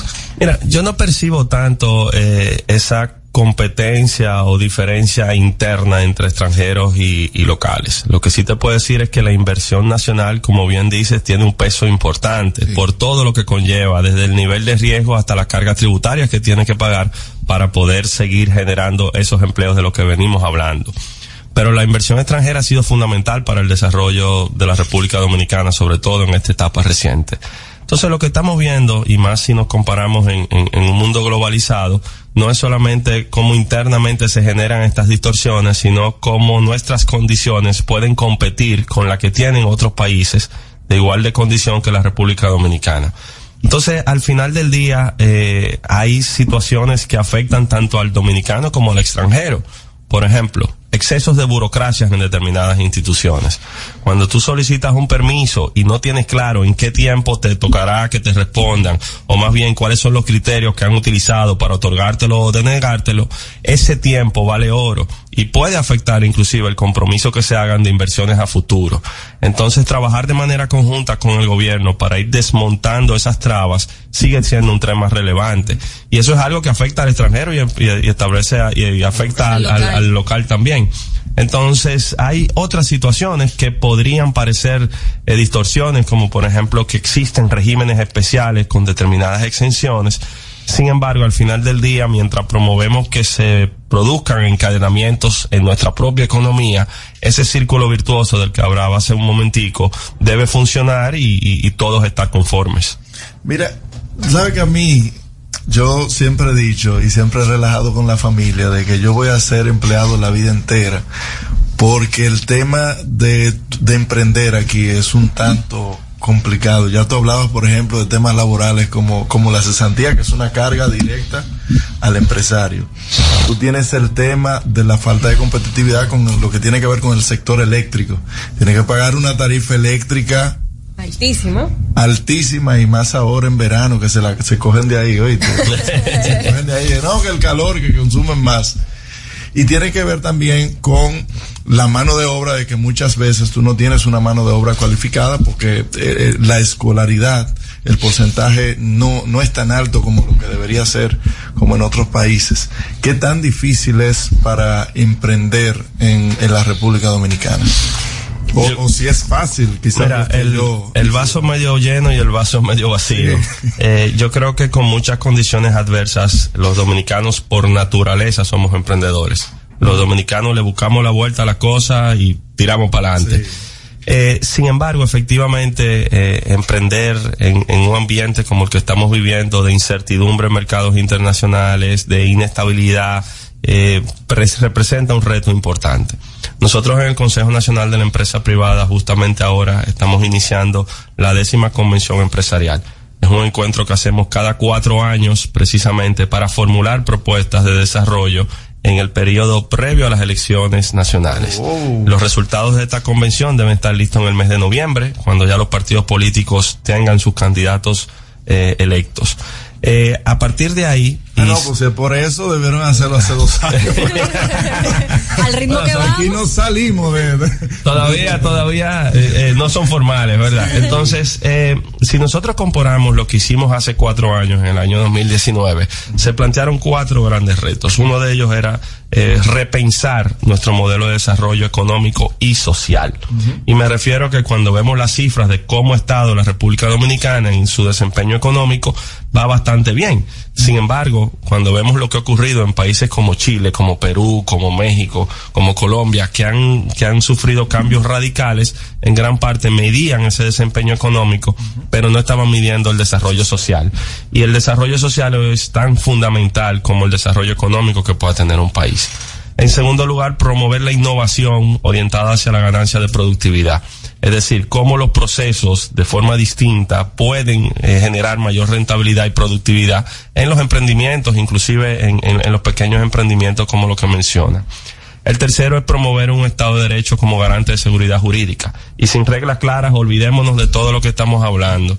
Y el cuarto, la sostenibilidad en el tiempo. Entonces, eh, con esos cuatro elementos, precisamente ahora estamos reformulando cuáles son las prioridades y evaluando el cumplimiento en estos últimos cuatro años y sobre todo contribuir a como país cómo podemos seguir eh, avanzando más.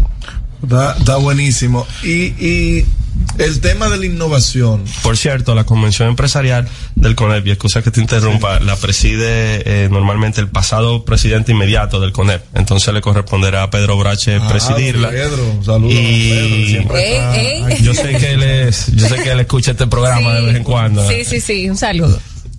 Pero entonces le toca, le toca. me coordinar el comité organizador, el presidente del CONEP, Celso Juan Marrancini, eh, Pedro Brache como pasado presidente y, y ser, y con representantes de los diferentes gremios y asociaciones a nivel nacional. El tema de innovación en la industria dominicana, ¿cómo va? Bueno, cuando nos comparamos con otros países tenemos un camino largo por delante. Eh, Pero hay mucha y- manualidad, y yo y creo, muchos procesos. Sí, pero yo, yo creo que, que, que todos estos rankings globales lo que tienen que ser es una invitación para nosotros a hacer las cosas mejores. Y cuando uno va al campo y hay una mata llena de mango, hay mangos muy bonitos pero que están allá arriba. Pero hay otros señores que son mangos bajitos, que uno sin, sin brincar mucho coge esos mangos. Entonces tú tocaste tangencialmente algunos de esos temas. Invertir en educación, invertir en investigación y desarrollo, eh, promover simplificación de procesos, abordar temas que tenemos pendientes en el tiempo, como el tema eléctrico, son fundamentales para generar las condiciones que permitan pensar en grande. En la mayoría de los pueblos de, de- del Distrito Nacional y el Gran Santo Domingo, cinco horas de apagones programados. Hay, hay temas estacionales como, y, y, y ese tema precisamente de los cambios de temporada y el verano. Sin embargo, hoy el país es un país que tiene una matriz con una generación eh, acorde eh, a la demanda y creciendo, que ha ocurrido una transición hacia energías renovables, pero que todavía eh, acumula pérdidas importantísimas. Entonces esas cargas de las pérdidas económicas que representa el sector eléctrico, miles de millones de dólares son recursos que se podrían estar utilizando en muchas otras prioridades que tenemos como país. Después de la pandemia, el gobierno eh, ha luchado con, con la situación económica del país, pero también la parte privada, los empresarios que han llevado una carga muy pesada, han tenido también eh, grandes dificultades. ¿Cómo se ha manejado entre el gobierno y, y el sector privado? Esa, ¿Cómo se han repartido? ¿Cómo, ¿Cómo han podido lidiar con esa situación difícil a todas luces? Porque lo que ocurrió, señores, las empresas privadas eh, fue fuerte. Darío, ahora mismo hay una proliferación de carreras no tradicionales y de cursos que se hacen. Y uno de ellos de manejo de crisis. Y en las universidades enseñan manejo de crisis y todo. Sin embargo, lo que ocurrió eh, con la pandemia nos agarró a todos, al mundo, de una forma tan desprevenidos que no había manual de manejo de crisis para reaccionar de manera adecuada ante esa un enemigo, situación. y- un enemigo que no se conocía cómo era, ¿no? Entonces, eh, tuvimos tantos análisis de la situación de la coyuntura del momento y ahora, que todavía, aunque oficialmente no ha terminado, pero ya está eh, bastante controlada, pues vemos los efectos que tuvo. Y definitivamente, no desde el punto de vista de las empresas, no todas las empresas la vivieron de la misma forma. Posiblemente las grandes empresas que aunque tuvieron sus retos para mantener las líneas de producción, para mantener el suministro, que en este país no hubiese desabastecimiento, eh, tuvieron aumento de costos, tuvieron que lidiar con precisamente mantener eh, sus empleados con, con la retribución que, se, que, que tenían que cumplir. Pero las pequeñas y microempresas y los informales que vivían del día a día, un día sin operación cerrados era, eh, era, era completamente terrible. Ahora, el nivel de adaptación que tuvimos y de recuperación, si lo vemos, por ejemplo, en función del empleo o de otros indicadores, lo que hemos hecho en la República Dominicana puede ser tomado como un ejemplo por el resto de los países. En el año 2020 tuvimos el primer caso de COVID a principios de marzo, pero en el año 2020 también tuvimos la suspensión de dos elecciones aquí en este país. Y entre una situación bastante incómoda política y también la incertidumbre que traía consigo la pandemia, fue fundamental esa colaboración, ese diálogo público-privado. Y hoy lo podemos decir como dominicanos con orgullo, porque inclusive desde el sector privado le tocó trabajar de la mano con dos gobiernos distintos en medio de una transición y que el país siguiera. Entonces, ese es el ejemplo que nosotros tenemos que ver a futuro del poder y la fortaleza que tiene la colaboración público-privada para superar muchas de esas situaciones. Cuando, por ejemplo, se tomaron medidas monetarias importantes, expansivas, reducción de tasa de liquidez, de, de interés, aumento de la liquidez para garantizar recursos eh, en el mercado, que las empresas pudiesen acceder a estos financiamientos o la estructuración de programas como el FASE, esa, esa colaboración siempre ocurrió. Y posteriormente con las medidas acertadas monetarias que se han venido tomando ahora recientemente, también continúa. Entonces, no a todo el mundo le dio igual la pandemia, pero la colaboración ha sido fundamental para poder seguir adelante. Y yo quiero aprovechar el tema de la pandemia porque creo que los dominicanos como tal le debemos un, agradecimiento al empresariado por empresas que inclusive eh, se sometieron a préstamos para mantener la nómina de, de su empresa sin tener que cancelar a nadie.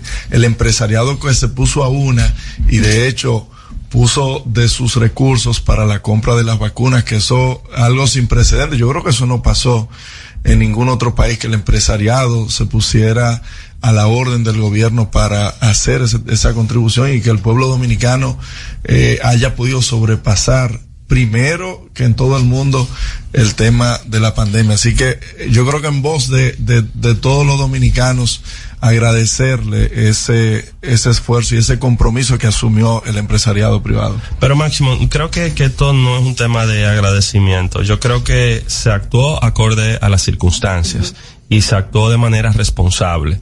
Eh, si nosotros vemos, y, y lo he repetido hoy tres veces, pero me encanta hacerlo, si nosotros vemos qué ocurrió en otros países por diferencias a lo interno del sector privado o diferencias de los empresarios con los gobiernos, los tiempos fueron pasando. Eso de la vacuna fue una oportunidad que como país tuvimos y teníamos que actuar acorde. Eh, los laboratorios estaban con una sobredemanda por parte de los países y era como un turno que a ti te daban. Cuando se presenta la oportunidad para República Dominicana, si hubiésemos agotado los complejos procesos de compras y contrataciones, Estuviéramos todavía ahora recibiendo. Ahora. entonces, eh, yo que fui parte de la mesa donde se tomó esa decisión, eh, em- empresas dominicanas no lo pensaron dos veces y dijeron, cuenten con nosotros y vamos arriba. Pero yo no creo que es un tema de, tanto de agradecimiento, pero sí de que se actuó acorde a lo que las circunstancias llamaban. César, desde el gobierno se ha hablado mucho, se ha promovido mucho el programa Burocracia Cero. ¿Realmente siente el sector empresarial los beneficios de este programa y los resultados? Yo creo que hay avances importantes. Por ejemplo, si nosotros tomamos eh, lo que ha ocurrido con la Dirección General de Aduanas, el despacho 24 horas, la simplificación de trámites y, y el acceso de manera virtual a muchas de las plataformas, hay un nivel importante de avance que quizás inclusive cuando se hicieron los anuncios había cierto escepticismo de si se iba a cumplir o no. Y, y eso hay que aplaudirlo. Ahora, yo creo que todavía hay, hay tareas pendientes, eh, y lo mencionaba hace un momentico, en, en trámites y permisología, cómo podemos lograr homogenizar eh, y no duplicar esfuerzos, sino más bien que tú tengas claro cuáles son los requisitos, qué hace cada institución, no hay solapamiento, eh, una mejor coordinación inclusive con el Ejecutivo y el Poder Municipal, lo- los ayuntamientos, las alcaldías, los distritos municipales, eh, no sobrecargar en, en, en los temas de permisología.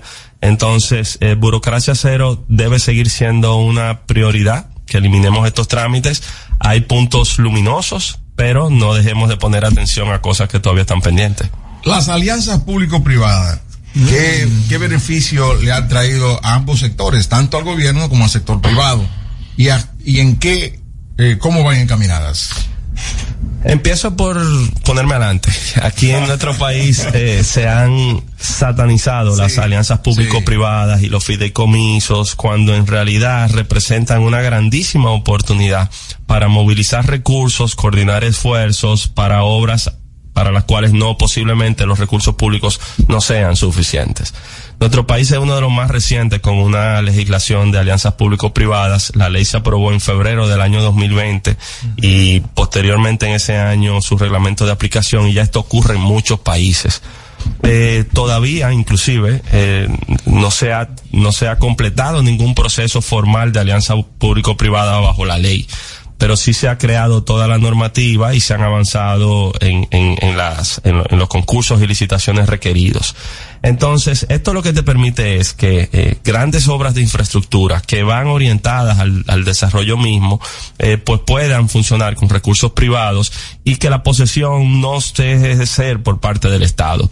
Entonces, todos esos mitos que se han construido alrededor de las alianzas público-privadas debemos de una forma u otra irlos aclarando para que a futuro veamos un país en la que esa colaboración pueda darse y podamos dar respuesta a, la- a las grandes necesidades que hay por delante. En pocas palabras, ya un país no se puede dar el lujo de ser ley, batuta y constitución.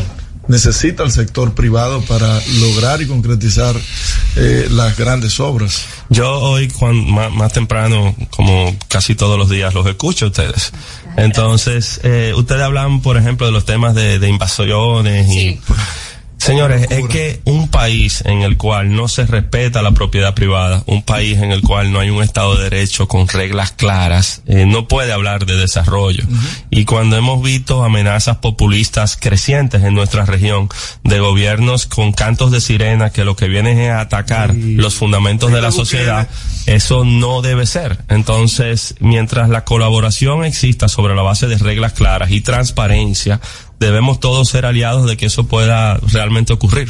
César, en la formación de capital humano en la República Dominicana, en la educación siempre ha sido muy criticada, principalmente en los últimos meses hemos visto varias crisis en el sector educativo. ¿Qué necesita el sector privado? del capital humano. ¿Qué necesitamos formar en nuestro país? Seguridad y coherencia. Nosotros necesitamos eh, respaldar la declaración que recientemente dio el presidente Luis Abinader de que hay que despolitizar el tema educativo. No puede ser que el ministerio que eh, maneja la mayor cantidad de presupuesto de este país, no solamente 4% del Producto Interno Bruto, sino es posiblemente el 30% del presupuesto nacional, sea también el ministerio con más cambios institucionales constantes y falta de coherencia en sus políticas. Entonces nosotros tenemos que poner toda nuestra atención y enfocarnos en temas que están ahí pendientes. Lograr una mayor matriculación, la formación a temprana edad, una coherencia entre la formación primaria y la secundaria, orientar las carreras universitarias a las demandas reales que hay en el mercado. hay una ley de marco nacional de cualificaciones que precisamente busca formar los recursos orientados a esas necesidades. Yo soy abogado, pero vemos un exceso de abogados en este país, administradores de empresas, eh, mercadólogos. Hay carreras que ya no. Sin embargo, eh, las carreras que tienen que ver con ciencia, tecnología, ingeniería, informática, programación, e inclusive temas como veterinaria, agronomía, eh, cada vez tenemos menos y tenemos un déficit. Tenemos que recurrir inclusive a recursos de fuera.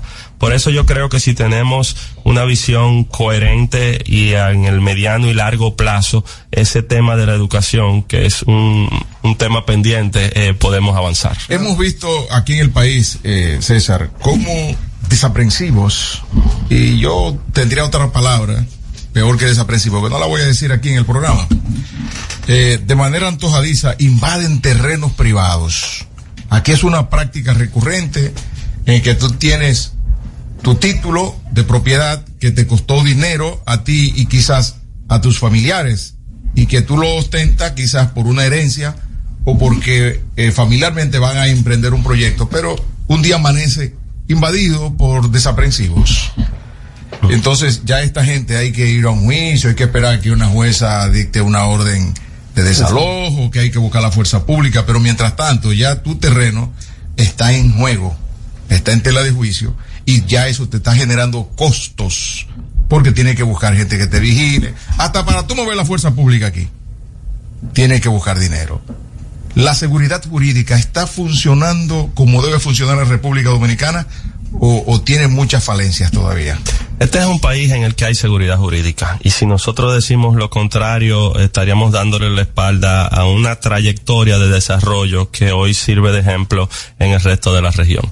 Ahora bien, dentro de ese marco de un Estado de Derecho con seguridad jurídica que tenemos aquí, hay muchos temas que ponerle atención.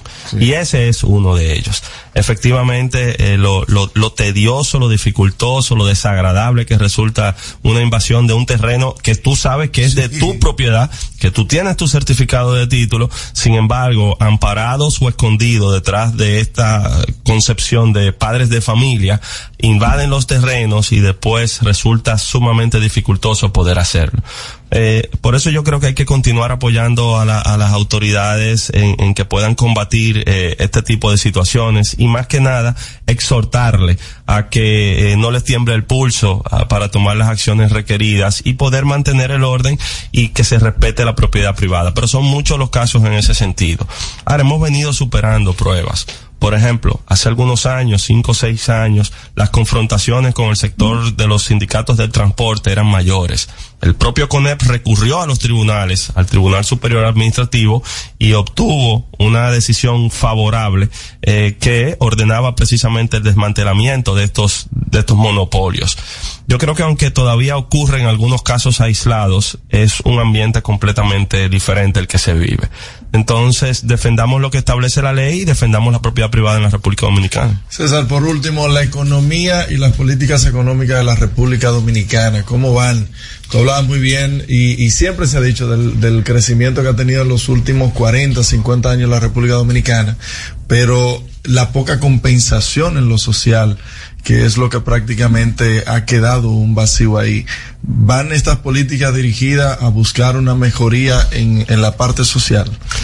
Creo que existe mucha conciencia eh, y, y, es una acción responsable la que se ejerce ahora mismo desde el sector privado, no por una coyuntura, sino que ha venido evolucionando en el tiempo como parte del 60 aniversario del CONEP, nosotros estamos ahora en la fase final de un estudio sobre el impacto de la iniciativa privada en el desarrollo económico y social de la República Dominicana que debe estar listo en las próximas semanas. Y ojalá venir a compartir con ustedes los resultados Obrigado. porque lo que estamos tratando es de ir más allá de todos estos temas macroeconómicos del producto interno bruto de las exportaciones de la inversión y aterrizar a cuál ha sido el impacto real en la salud en la en la educación en la seguridad en la infraestructura.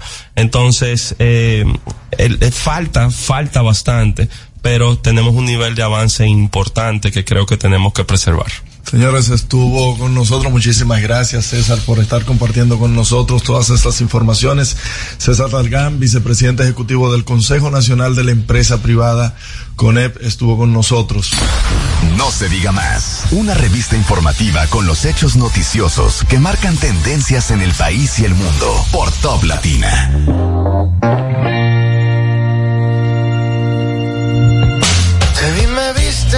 Principio fue una broma, luego la verdad se asoma, intercambiamos sonrisas. Pasó algún tiempo, poco menos de una hora y por debajo de la mesa. Tú te conto con mi bota. Fue más sencillo que hacer la tabla del uno y a la hora del desayuno sabía que te amaba. A las semanas de iniciar con la aventura, se nos hizo miel la luna y un concierto para Tijuana. Era prohibido, era imposible, pero hicimos lo que se nos dio la gana. Después de eso nos veíamos casi a diario, nuestro amigo el calendario dio 400 citas. De tanto amarnos nos volvimos dos extraños, no sé quién tomó y tu mala. ¿Y tú dónde estoy ahorita? Fue más sencillo que hacer la tabla del uno y a la hora del desayuno. Ya sabía que te amaba a las semanas de iniciar Se nos hizo miel la luna y un concierto para Tijuana. Era prohibido, era imposible, pero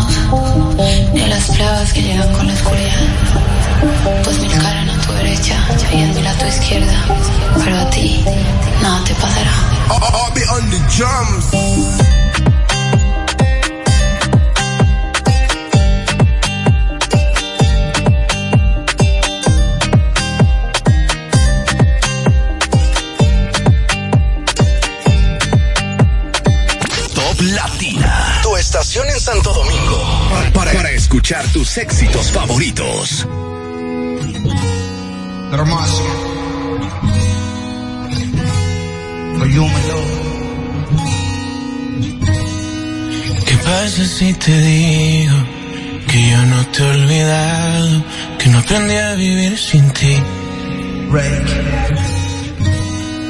¿Qué pasa si esta noche jugamos al pasado para curar la cicatriz?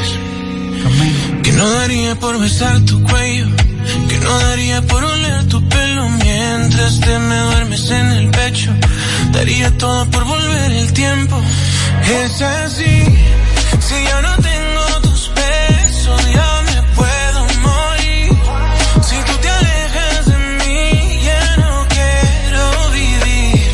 Si desde lejos se nota que ya no eres feliz, yo dejo todo por ti si me dices que sí.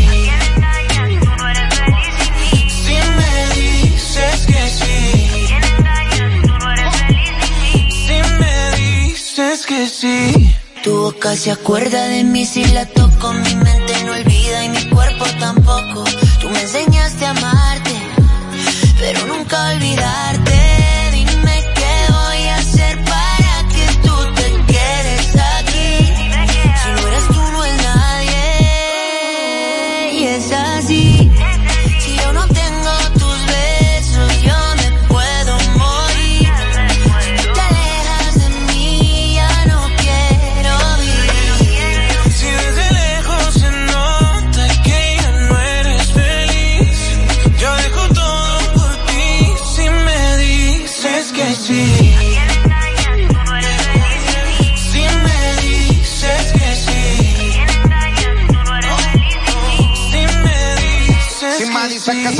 carro Richard Mele. Te regalo una casa y en Beverly Hills. A vivir no la movie, flow Nicky Minghele. Como la serie de patrón somos el topo y el chile. Inseparables, cómplices, apasionados en placer. Si te lograra convencer pa' que volvieras otra vez. Y dime que no, lánzame un se camuflaje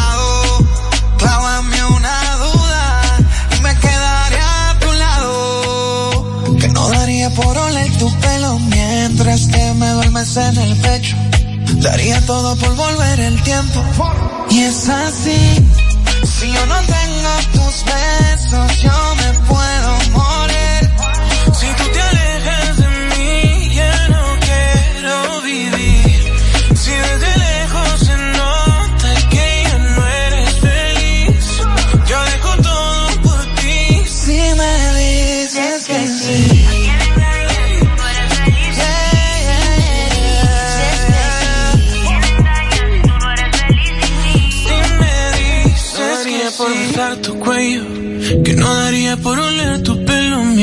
mientras te me duermes en el pecho. Daría todo por volver el tiempo. Top Latina. 101.7. Full Harmony.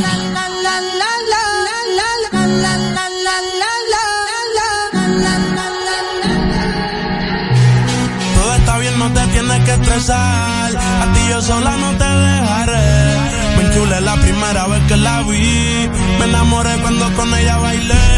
Desde hace rato se quería pegar. Puse la espalda contra la pared. Y si yo bajo, sabes que le haré. Tú quieres mami. Se le.